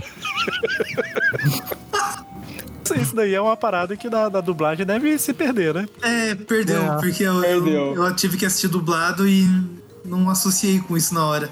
Ele fala, tipo assim, aí eu Aí o kill e o padre. Aí o padre começa a se tremer. Não, poxa, desculpa. Você não, padre. Ele, padre. Verdade, é muito bom. Mas é isso, aí tem a sequência final do filme, basicamente. É, então, deixa, deixa eu falar um- é, só uma coisa que eu não gostei dessa parte, né? Porque é, é nessa parte que a gente vê o simbionte do Carnificina lutando contra o Venom, né? E aí, quando você bota um do lado do outro, o Carnificina é muito maior que o Venom. E o Venom já é muito grande. Então eu queria que o Carnificina fosse, tipo, nos quadrinhos, tipo, um pouco menor, um pouco mais magro e mais rápido. Mas não, o Carnificina é muito maior do que o Venom. Eu acho que era pra acentuar o fato de que o Carnificina é muito mais poderoso que o Venom. Não, então, eu queria que, Ô, que isso mostrasse. João, o- é porque é vermelho, João. É porque é vermelho. Eu queria que o filme mostrasse exatamente isso, sabe? O Carnificina estruturalmente ser menor, mas muito mais forte. É porque no, no- nos quadrinhos ele é, ele é mais magro, né? Vamos dizer assim. É, mais isso. esguio, mas. Ele, é ele tipo usa- um, um cara atlético, né? Mais estatura normal e tudo mais. Não é um marombado de 3 metros de altura que nem É o, o Venom. o Ed é. O Ed é marombado, né? Sim. Essa, é a Uhum. parada, né? O Venom, E ele o João falou isso, foi uma coisa que eu notei também. É, e outra coisa é que o, no filme, ok, né? O Eric já falou outro universo e tudo mais. ah, mas o simbionte do Carnificina lá e o Cletus, eles conversam separadamente, né? E a gente comentou até no cast do Carnificina que a principal diferença entre o, o Carnificina e, e o Venom é que enquanto o Venom, tipo, fala, ah, nós vamos fazer isso, o Carnificina fala eu. Né, como se fosse tudo uma coisa só, eles não têm essa separação do, do simbionte. Isso. Mas ok, não é uma coisa que estraga o filme, é aquele negócio, a gente conhece e acaba percebendo isso aí. Porque no filme também eles não estão 100% unidos, né? Assim, a- Sim. eles estão, tipo assim, unidos com interesses em comum, né? Não em uma simbiose. Enquanto o Ed e o, e o Venom são, estão num relacionamento sério, o Carnificina e o simbionte lá, o, o, o Cletus e o Carnificina, eles são uma amizade colorida. amizade com benefícios. É, é uma relação formada em cima de interesses mesmo. Pois é. Exatamente. Ah, Ó, você quer falar alguma coisa pra gente? Não, muito bem, muito bem. Você viu a ênfase? É relação em cima de interesses. Quase vi ele olhando pro lado. Coitado. E aí tem toda a cena de luta, né? Essa última cena final de luta, que, que é pancadaria, a, a galore. Ficou legal, ficou bem feito. É, legal. Bem mais bem feita do que do primeiro filme. Sim. Sério, eu até curti mais a do primeiro filme do que a desse. Ah, Eu achei essa melhor. Eu, eu falei em relação a efeito especial, assim, nesse eles tinham um pouquinho mais de grana, sabe? Eu achei essa melhor porque os, os simbiontes são um pouco mais diferentes um do outro, sabe? O, o Venom é muito mais físico e o Carnificina faz aqueles construtos, joga umas lanças, umas espadas, faz, faz machado e tal. Eu achei mais legal de, de assistir visualmente. É verdade. e ela é mais longa também, né? É diferente. Mais longa. É uma cena mais longa, tanto que teve uma hora no cinema eu fiquei assim, caramba, essa cena não acaba. Mas não de reclamação, eu só percebi assim, caramba, ela tá, tá longa mesmo. É. É, tipo, eles só tiveram uma luta em todo o filme, né? Não foi Sim. três ou quatro lutas, então eles tiveram que compensar isso na única luta que eles tiveram. Os filmes mais longos que tem aquela parada de primeira luta, aí perde e tal. Eles usaram Carnificina nas outras aparições, né? Tipo assim, fugindo, depois lutando lá pra fugir do Ravencroft, mas não contra o Venom. É, o grande conflito é esse do final, então é, é- é justo ser uma luta um pouco mais demorada. sim. Agora, vocês não acharam a, a, que a Shiriek e o policial muito solto ali no meio, não? Não precisa. Eu achei que ela fosse matar aquele policial depois de ter enforcado ele. Eu achei que ele tinha morrido. Eu também achei, mas tipo assim, aqueles dois ali parece tipo um filler, sabe? Como se fosse um Sim, episódio de uma série de, de anime. Seria, seria pra prolongar o episódio, os dois ali. Porque tanto faz. sabe? Eu vou dizer que eu, Estão eu, sobrando bastante. eu acho que eu gostei dessa, dessa mudança, sabe? Porque como essa cena de luta é muito grande, muito esticada, eu É achei verdade. legal dar uma quebrada e mostrar os dois se enfrentando. Porque a gente já teve a construção de um não gostar do outro. Então acho que durante essa cena de luta muito longa, quebrar um pouquinho e mostrar os dois policiais, o, o policial e a Shirek. E aí quebra um pouquinho e mostra o Dan e a Anne. Eu Acho legal dar essas quebradas de vez em quando na luta e depois voltar pra luta. Falar nisso, parabéns pro Dan, viu? O cara entrou no meio de uma maluquice sem tamanho, com gente, o simbionte de um lado, a mulher lá com o superpoder do outro, É. e, e ele foi lá jogar gasolina com fogo em cima do simbionte. Parabéns. É o, o Dan que Oi. começa esse filme perguntando: não vai ter alienígena, não, né? Não, não vai ter, não. Tá. Achou o Batman nele. Ele Não, não, derrotou parabéns. o Carnificina com um palito de fósforos. É, é, é, ele mostrou coragem ali, viu? Porque. O Dan com não preparo- naquele meio, não. O Dan com preparo derrota qualquer um. Não, parabéns, parabéns. E ele, não- e ele conseguiu fugir ainda. Eu, porque assim, normal, o que que eu pensei? Saiu na, hora que isso, na hora que aconteceu isso, eu falei assim: ah, tá. Vai ser a desculpinha que eles vão arrumar pra matar o namorado dela, pra depois ela se juntar com o Ed de novo, sabe? Tipo assim, ele vai ajudar, aí o Carnificina vai, sei lá, atravessar ele com uma lança, sabe? Qualquer parada assim. Não, tipo assim, eu, eu achei até melhor isso. Ele continua com ela, sabe? Pois é, eu- algo que eu curti no final foi que deram meio que uma resolvida sobre esses personagens. Eles meio que encerraram a história deles. Eles vão ficar juntos, eles vão se casar e o Ed meio que superou o término do namoro deles, tudo. Ele achou outra pessoa, né? É, achou outra pessoa. Mas eu achei bem legal que eu, é, é, a gente, quando vê muito filme, muita série e tal, tem uns clichês que a gente já acostuma, né? Quando quebra o clichê é legal. E esse do, do namorado morrer e tal é bem comum, não aconteceu. Não, na- tanto do namorado morrer quanto, tipo, por um motivo até um pouquinho simples ali, uma solução simples, ela voltar pra ele, né? Pai, não, percebi que eu gosto de você mesmo, te perdoo, tal qual o, Eric, o Hector Bonilho. Te perdoo e volta lá. E não, cara, tipo, foge de todos esses. O namorado dela continua vivo, sai ileso e eles vão casar. Acabou. É Cara, isso. se, se o- ela ficasse junto com o Ed, o simbionte saía, né? Na hora de fazer as coisas. né? Porque eu. fico Ah, às vezes são um casal mais mente aberta, né? É o Trisal. É trisal. Eu, não- eu não posso ser o único que pensa nisso. Tipo assim, será que o simbionte. Porque tá o, o Venom não ia abandonar o Ed de jeito nenhum. Então a, a Anne ia ser ali o terceira roda. O simbionte ia ficar lá trocando de corpo. Até porque o simbionte gostava dela também. Não, não necessariamente nesse sentido, né, mas gostava. É porque eu, eu lembro que eu. Eu lembro não, né? Eu fico pensando nisso. Tipo assim, o simbionte fica com o Ed mesmo o tempo todo. Tempo sabe? todo. Não, né? Sim. Teria que. Né? É, Bom, não, não sei. Mas, enfim, com o Peter ele ficava. O Peter não sabia? ah, não, o Peter tirava, né? É, o simbionte virava a roupa de fato. É, ele ele tirava. ficava penduradinho na cadeira lá. Ficava só olhando. Esse era, o negócio dele.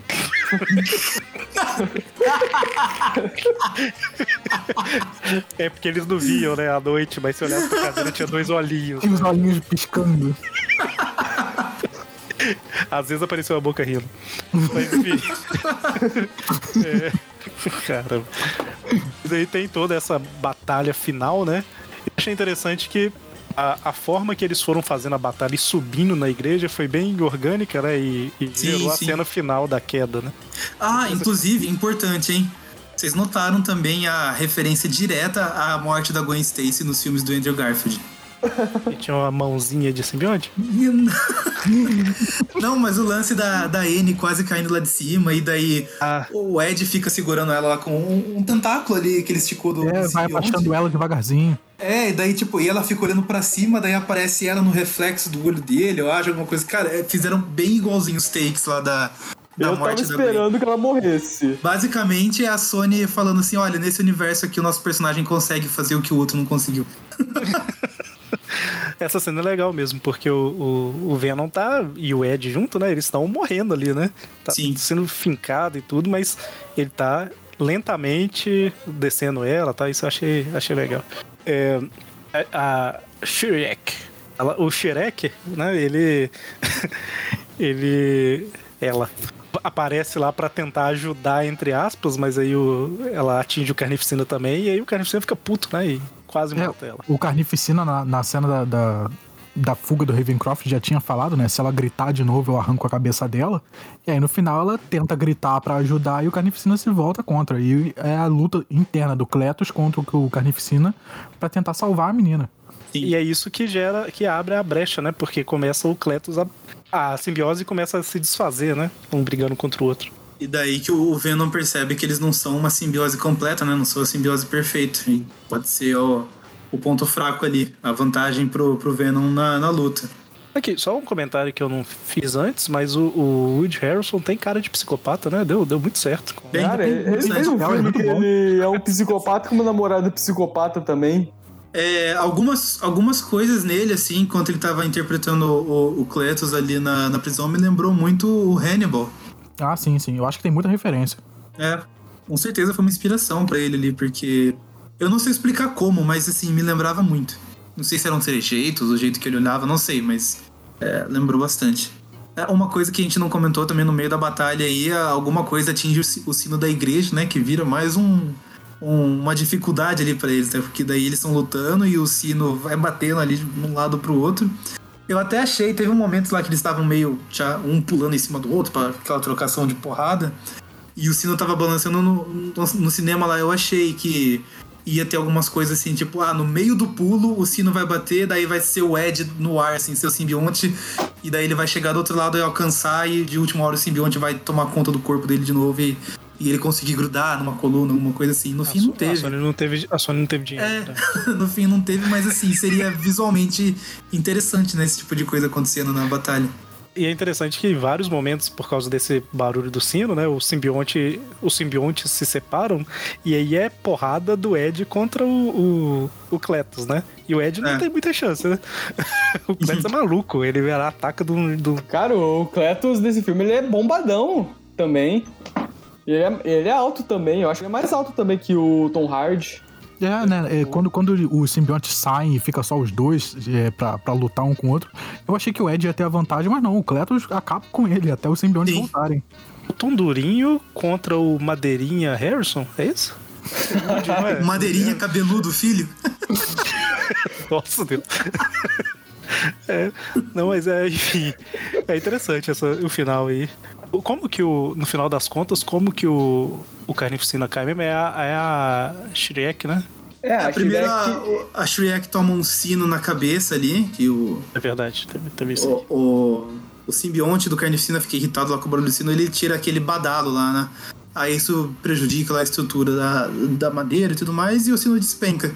A Shrek já tava lá meio judiada ali da batalha, não conseguiu se mover. Ela tenta gritar pra, pro sino tipo, flutuar no ar com as ondas sonoras lá e não dá certo. Ela percebe que ela não é o Banshee. É. Aí, enquanto o, o, o Cletus e o Carnificina eles caem separados, o simbionte do Ed ele faz toda uma acrobacia, troca de corpos lá pra conseguir pegar o Ed antes dele cair no chão. Verdade. Essa Sim. cena é legal. Essa cena é bem É, tem, legal. tem a corrente pra frente de, de passar o Venom pelo Dan pra N, depois pro Ed pra ele não cair no, no chão. Tipo trocar de território no War. Uhum. Não, porque aí ele foi seguindo, né? Não, não, não é isso, não. o, o Dan não queria simbiontes e, e o simbionte até passou por ele, olha só. Isso, é. E um detalhe que eu achei bem legal é que terminou com o simbionte do Venom comendo o simbionte do Carnificina, que é Muito algo que aconteceu isso, nas né? HQs. Muito legal essa É parte. verdade, verdade. O... E nunca mais teremos carnificina, né? Será que vai ser igual quadrinhos? Que Não, até pode... a Não. parte que eles A gente pensava outro- que nunca mais teria o Dr. Octopus lá do Homem-Aranha 2, porque ele morreu afogado, e tá aí ele no novo filme. Vai que o Carnificina volta do mesmo jeito. Mas vamos chegar aí depois. É, e aí a gente tem o final do final do Cletus Cast, né? Já agora já sem carnificina, que ele tenta dar um último discurso falando: "Ah, Ed, eu só queria ser seu amigo". E aí o Venom come a cabeça dele. Ele fala, ah, desculpa, mas não vai rolar, não. Essa parte, é, isso daí foi um pouco inesperado pra mim. Eu não achei que, que ele mataria o, o Cletus É, no eu- final. Eu Também achei não. inesperado, mas muito bom. É, porque, tipo assim, é o. É o se, se, se só pode comer bandido. E o, e o Ed falou com o simbionte, né? Tá bom, você pode. Porque quando o simbionte vê que o, o carnificina é vermelho, né? Fala que não, não. Aí ele fala, ele, o Ed promete, né? Não, não, eu deixo você comer todo, todos os bandidos e tal. E deixou, Você né? pode comer todo mundo, menos aquele cara de batina. O Venom, Que ele morre, dá um- né? Coitado, no meio lá da, da bagunça, o, o carnificina. É. O Venom dá uma de Hulk em Guerra Infinita. Se esconde dentro do Ed e não quer sair mais. Cara, essa cena é muito boa do Ed. Tipo assim, cara, eu tô, tô me sentindo vulnerável. É verdade. Ajuda aí. a gente tem o final e o Ed, agora que ele tá no meio dessa confusão toda, ele acaba é, indo pra longe, né? E a gente tem uma, uma referência muito forte àquela história da ilha que o Ed. Ah, mu- muito inesperada também. Essa eu não vi chegando. Porque o, o, o, Ed acha que matou o Homem-Aranha, né? Naquela história da ilha, e aí ele fica Isso. de boa na ilha, tipo assim, agora é só a gente aqui e tal, em paz tal, e é muito parecido. Até mostra as árvores e tal, né? Tipo, é muito parecido mesmo. É, E aí o filme praticamente acabou, né? É a última parte. É assim, eu acho que eu não comentei em momento nenhum aqui, mas é, eu vi o filme sozinho no cinema, não tinha ninguém. Tava só você na sessão? Eu fechei a sala, né, pra eu ver. Ah, tá. mais- Claro. Poder analisar, poder analisar com mais cuidado pra gravar aqui o podcast. Gritou pro projetista, dá um pause aí, por favor. Só pra eu anotar aqui o negócio. Pera aí que eu não filmei essa parte direito. É, o- na verdade, porque assim, é, cinemas daqui, eles quase sempre têm pouca sessão legendada, sabe? É, costuma ser, por exemplo, ah, um- são, na cidade que eu moro tem três cinemas. Um é muito pequeno, muito simplesinho assim e tal, e, e dois ok. Né, com sala tipo IMAX, na verdade é aquela XD do Cinemark. Aí normalmente quando o filme sai na XD, ele sai legendado no lançamento. Acho que o pessoal considera que quem tem mais dinheiro é, gosta. Enfim. Ah, e nesses dois cinemas, é, quase sempre é assim: tem 10 sessões do filme em cada um. Uma ou duas é legendado, o resto é dublado. E teve uma época que era tudo legend... era tudo só dublado, e ultimamente tá sendo assim: tem uma sessão legendada na primeira semana, depois é só dublado. Aí basicamente eu fui ver o filme do Venom numa terça-feira à noite, nessa época agora, né? Que tá pandemia, vamos dizer assim. Então, a hora que eu comprei o ingresso, tinha duas pessoas, tinha dois ingressos vendidos só. Nem esses dois foram, sabe? Só foi, só tava eu. É, e nem é só por causa da pandemia, porque eu fui ver o último Exterminador do Futuro também legendado, só que foi tipo 6 horas da tarde e eu vi sozinho. Aconteceu duas vezes comigo. É, mas foi, foi bom, foi bom. Exclusivo. Agora vamos falar da. O, momento que, pelo menos, quando eu fui pro cinema, fez o pessoal todo se empolgar, a cena pós-crédito. Pois é, a cena pós-créditos que as pessoas falam assim, não, não, não vou falar aqui, mas sem, Sem dar spoiler. Tem spoiler, mas todo mundo dá spoiler. A pessoa acha que se eu não descrever a cena por inteiro, eu não estou dando spoiler. Porque a pessoa fala assim, nossa, essa cena pós-crédito aí eu não vou dar spoiler não, né? Mas será que o Tom Holland vai conseguir lidar com o Venom? Sabe, tipo umas paradas assim? Tipo, isso é spoiler, né, cara? Essa cena pós-crédito é, foi boa tal, mas como é que será que eles vão, vão fazer, né, no MCU? Como é que será o Venom no MCU? É, então. É, eu não tomei o spoiler de fato, mas eu já sabia que era alguma coisa relacionada a MCU. Por, Conecta dois comentários de. Assim, comentários de duas pessoas diferentes e você já sabe. eu não vi tantos comentários sobre essa cena. Os que eu vi eram até um pouquinho mais genéricos do que esses exemplos que você deu. Não, eu Mas eu- aqui também. Eu acho, eu acho que o que entregou mesmo foi a própria Sony, porque no Twitter lá, que é uma rede que eu uso bastante, o, toda hora que aparece o, o, o post patrocinado deles do filme é o universo está se expandindo. Daí eu falei, pronto, é isso. Então, assim, a cena, basicamente, né? A gente vê o Ed e o Venom no, no quarto de hotel, né? Que pode até ser o da, da ilha lá mesmo, tipo uma pousada e tal, ou não, pode ser de outro lugar. E aí, basicamente, a gente vê que o Venom tá falando lá que ele tem conhecimentos, né? Do universo e tal, da, fala da colmeia, né? Ele comenta o multiverso também. Ele fala que simbiontes específicos, mais poderosos, conseguem sentir essa mudança de realidade, né? É, e aí ele, ele comenta essa. que. Ele, enfim, ele fala que vai mostrar pro Ed um pouco, né? Pra ver se o Ed aguenta e tal. Na hora que ele começa a mostrar, dá um trem esquisito lá. Dá um clarão ali do lado de fora, né? Trem, é, dá um clarão. É, porque. E aí eles estão no mesmo quarto. Eric, pra você trem é um termo muito abrangente. É, então, É, eu- eu então Eric, não é o mesmo Mas eu quarto. deixei passar, falei assim, ah, ninguém repara. Vou continuar falando. Eles não estão no mesmo quarto. O quarto muda completamente, porque o primeiro Então, o quarto quarto é tipo um quarto do, de um. de um. de um. Ai, perdão. É um hotel dois, es- uma, duas estrelas. É, eles um hotel muito baratinho e aí eles mudam pra um lugar muito chique, muito, muito luxuoso. Sim, sim. Aí, cara, aí que tá a cena, né? Eles não sabem o que, que tá acontecendo, a televisão tá ligada e Ah, passa. detalhe, eles estavam assistindo novela mexicana antes, né? É, e, a, e aí a, a televisão muda também. É muito boa, né? Tipo assim, ah, ele não deveria ter feito isso, né? Ele. Ah, Os dois realmente assistiram a novela junto. É muito casal. Mas, e aí tá passando no, no jornal justamente aquela matéria do Jameson no MCU revelando a identidade do Peter Parker, né? Tan, tan, tan. E aí o E daí fala, aparece "Não a cena, a foto do, do Homem-Aranha ali na TV. E daí o- ele, o, o Ed se transforma em Venom de vez, né? Levanta e fala assim: Ah, esse cara dá uma lambida na tela e diz: A gente vai atrás dele. Pois é. Inclusive, inclusive para deixar mais claro que eles mudaram de universo, né? Ainda mostra que tinha outra pessoa no quarto, né? Sim. que era o quarto era de outra, de outra pessoa. Quando eu vi a cena, eu fiquei assim, não, mas por que que ele... Que, que ele foi pra cima do Homem-Aranha assim? Tipo, ele não conhece nem nada e tal. E aí depois, com os comentários lá do grupo do, do WhatsApp, que óbvio surgiu pra mim, né? Basicamente a televisão tá falando que o cara é um criminoso, né? Sim, ele é um ini- inimigo público, né? É, Inimigo e a- público número um. é agora o protetor letal, o autoproclamado protetor letal, que é, tem permissão de novo de comer a cabeça de pessoas. É muito bom, né? Deixa eu só só voltar um pouquinho, quando eles estão na ilha, aí o Ed fala: ah, a gente vai pra onde precisar de um protetor letal. E aí o Venom fica todo emocionado. Nossa, você falou mesmo. Por isso que eu te amo, né? Ele fala: Ed, gente, o quê? Você falou tem um que momento. Tem um momento no filme, ah, a gente vai usar mesmo esse nome? Aí o Ed, não, é muito anos 80. Mas, e aí termina dessa forma, né? Então, assim, é, o que será que causou isso, né? Provavelmente é os são os eventos da série do Loki, né? E Não Eu tô vamos, chutando. fin- vamos fingir que não é porque o, o Homem-Aranha quis que o Doutor Estranho consertasse tudo com magia e acabou ferrando tudo. É, então, eu, eu pensei vamos nisso, pra não mas ser isso. eu pensei nisso, pós-crédito mas de Venom entrega todo o roteiro de Homem-Aranha 3. Entenda.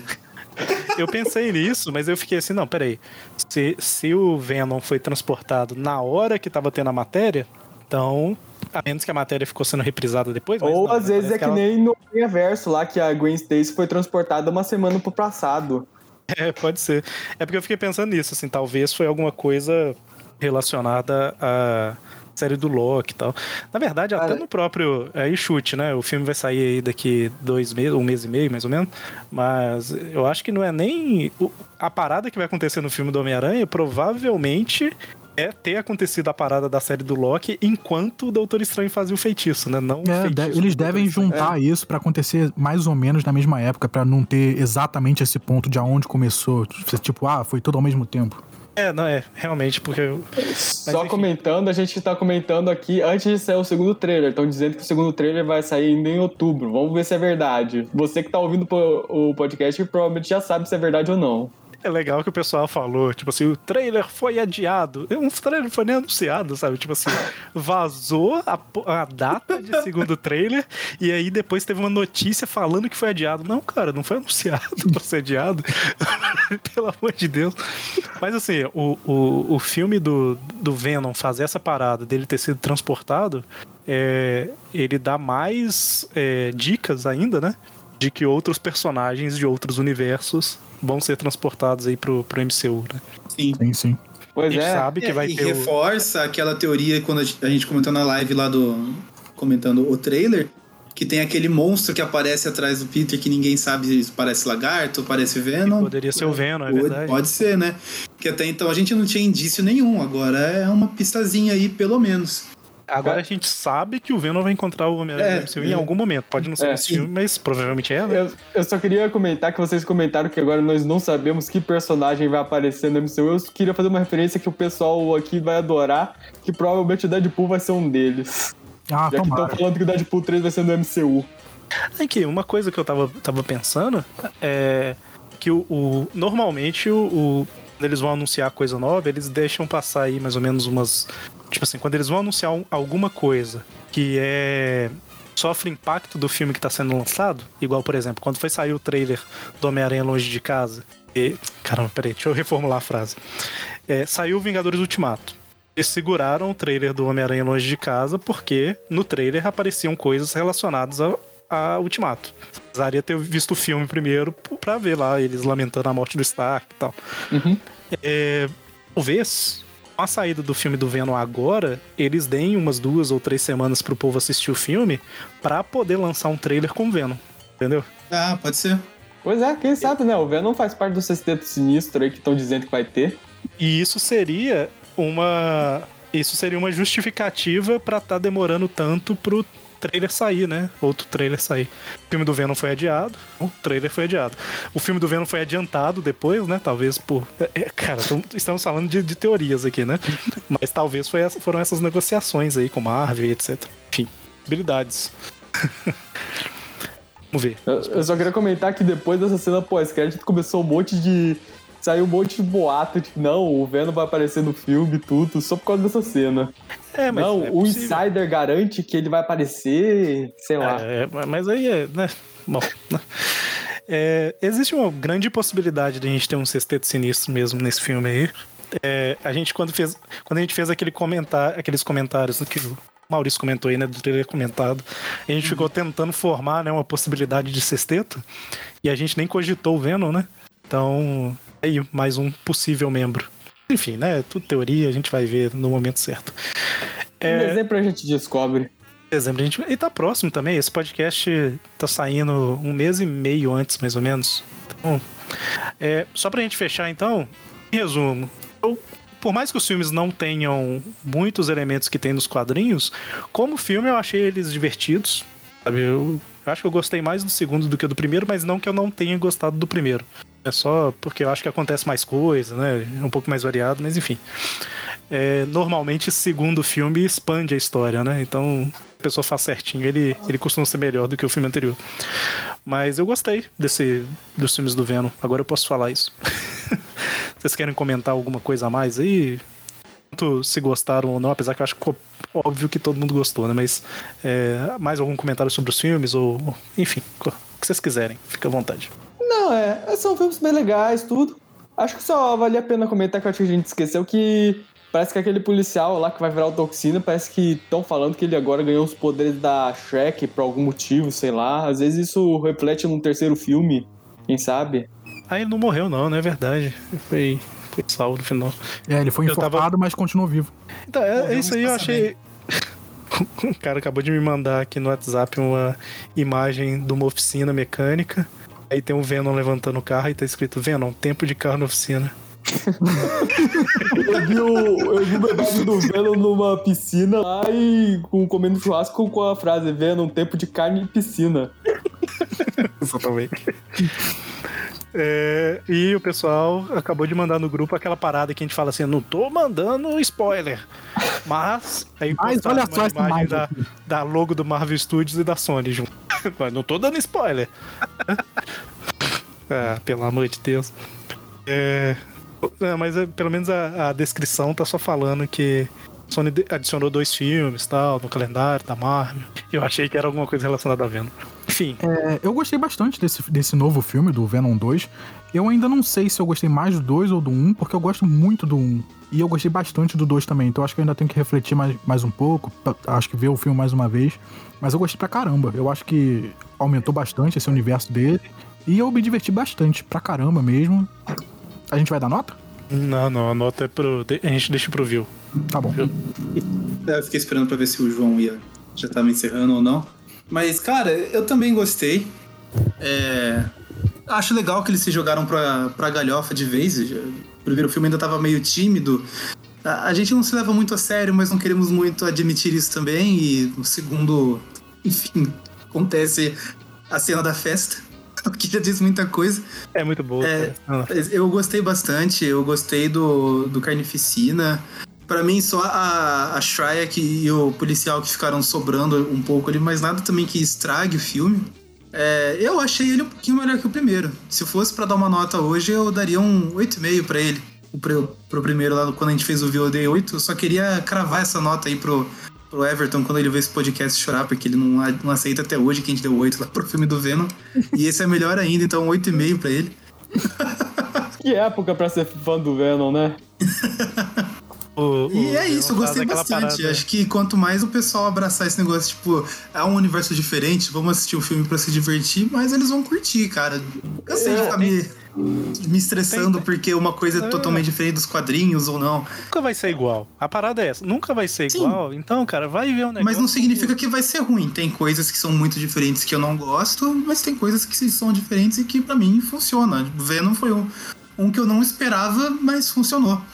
É, para mim foi legal também estar voltando no cinema depois de tanto tempo. Acho que o último filme que eu tinha ido assistir no cinema foi o Coringa, em 2019. Então eu passei muito tempo sem ir no cinema. É, daí eu fui com meu irmão, a gente tem um, tem um costume aqui, sempre a gente que sai filmes do Aranha, a gente vai ver juntos no, no cinema. Ainda não é do Aranha, mas é O o universo, universo, ali, é. Então é, foi legal do mesmo jeito, nossa sessão tava vazia também, mas eu vi que a galera tava dando umas risadas lá com as piadinhas do Venom, então é, tá funcionando. E uma coisa que foi legal, é, no- no- na minha sessão passou o trailer de Sem Volta para Casa, né? E, cara, é muito mais da hora ver o trailer do Homem-Aranha na tela grande. É, eu já tinha assistido ele várias vezes aqui no YouTube, que foi um trailer que eu gostei bastante. E, cara, é incrível como é legal a gente ver o personagem que a gente gosta assim na tela grande, porque a versão do Tom Holland não é a minha versão favorita do Homem-Aranha, eu tenho muitas críticas, mas assim, pra mim ainda é muito especial ver ele em tela grande, assim, mesmo que seja só o trailer, sabe? Eu- eu- foi uma sensação muito boa. É, vocês estão falando disso, né? É, eu, infelizmente, felizmente, não sei. Eu não fui assistir filme no cinema, eu ainda tenho que trabalhar meu psicológico quanto a isso, de, de começar a ir na rua, em lugar Tem aqui que a, a sessão é vazia. É, eu ainda não, ainda não tô com o psicológico pronto pra isso, de começar a voltar à vida ao normal. Então, eu, infelizmente, tive que assistir, é, alugar o, o DVD do, do Venom 2 pra assistir em casa. Então, eu não fui ver no cinema. Cara, eu acho, eu acho que a minha opinião ela vai ir contra o trânsito aqui, que assim, eu gostei mais do Venom 1 do que do Venom 2, sei lá, achei o Venom 2 mais apressado. Eu realmente eu curti mais a batalha final do Venom 1 do que a do Venom 2, por algum motivo, não sei. Eu acho que é por causa daquela cena lá que os simbiontes estão brigando ao redor lá dos hospedeiros. Eu achei que faltou uma cena parecida nessa nesse segundo filme. E sei lá, eu, eu, tô, eu sou do time do Kevin Smith. Eu esperava que o Carnificina matasse mais gente nesse filme. Mas eu não. Não é que eu desgostei do filme, eu só preferi mesmo. O Mas ele, primeiro. assim, ele mata muita gente, se parar pra pensar. É porque É. a censura não mostra as mortes, né? Mas se É. parar pra pensar, ele mata o policial pra caramba, mano. É. Acho que esse podia ser. ia entrar por time do Deadpool e ser um filme censura mais 18. Mas assim, não é que eu desgostei, eu só gostei menos. Teve muita coisa boa nesse filme, sim.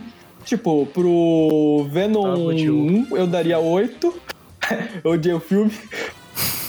Pro Venom 1 eu daria um 8 e pra esse eu dou um 7,5. É, eles são, eles são bem num um nível parecido, assim, né? O, o É. estilo do filme.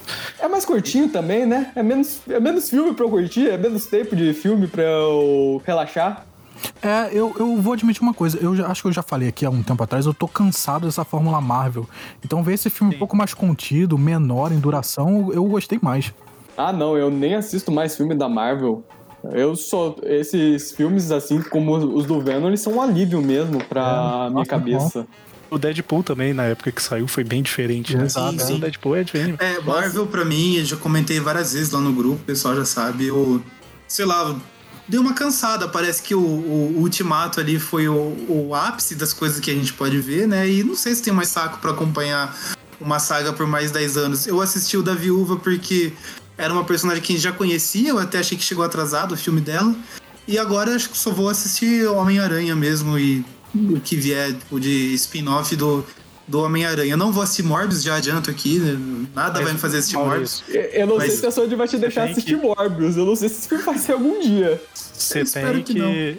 Você tem que fazer a mesma parada que a gente falou do Venom. Você tem que esquecer os quadrinhos e ver como um filme independente, pra ver se você gosta. Não, mas é que nem do ator eu gosto, eu já, já falei isso também.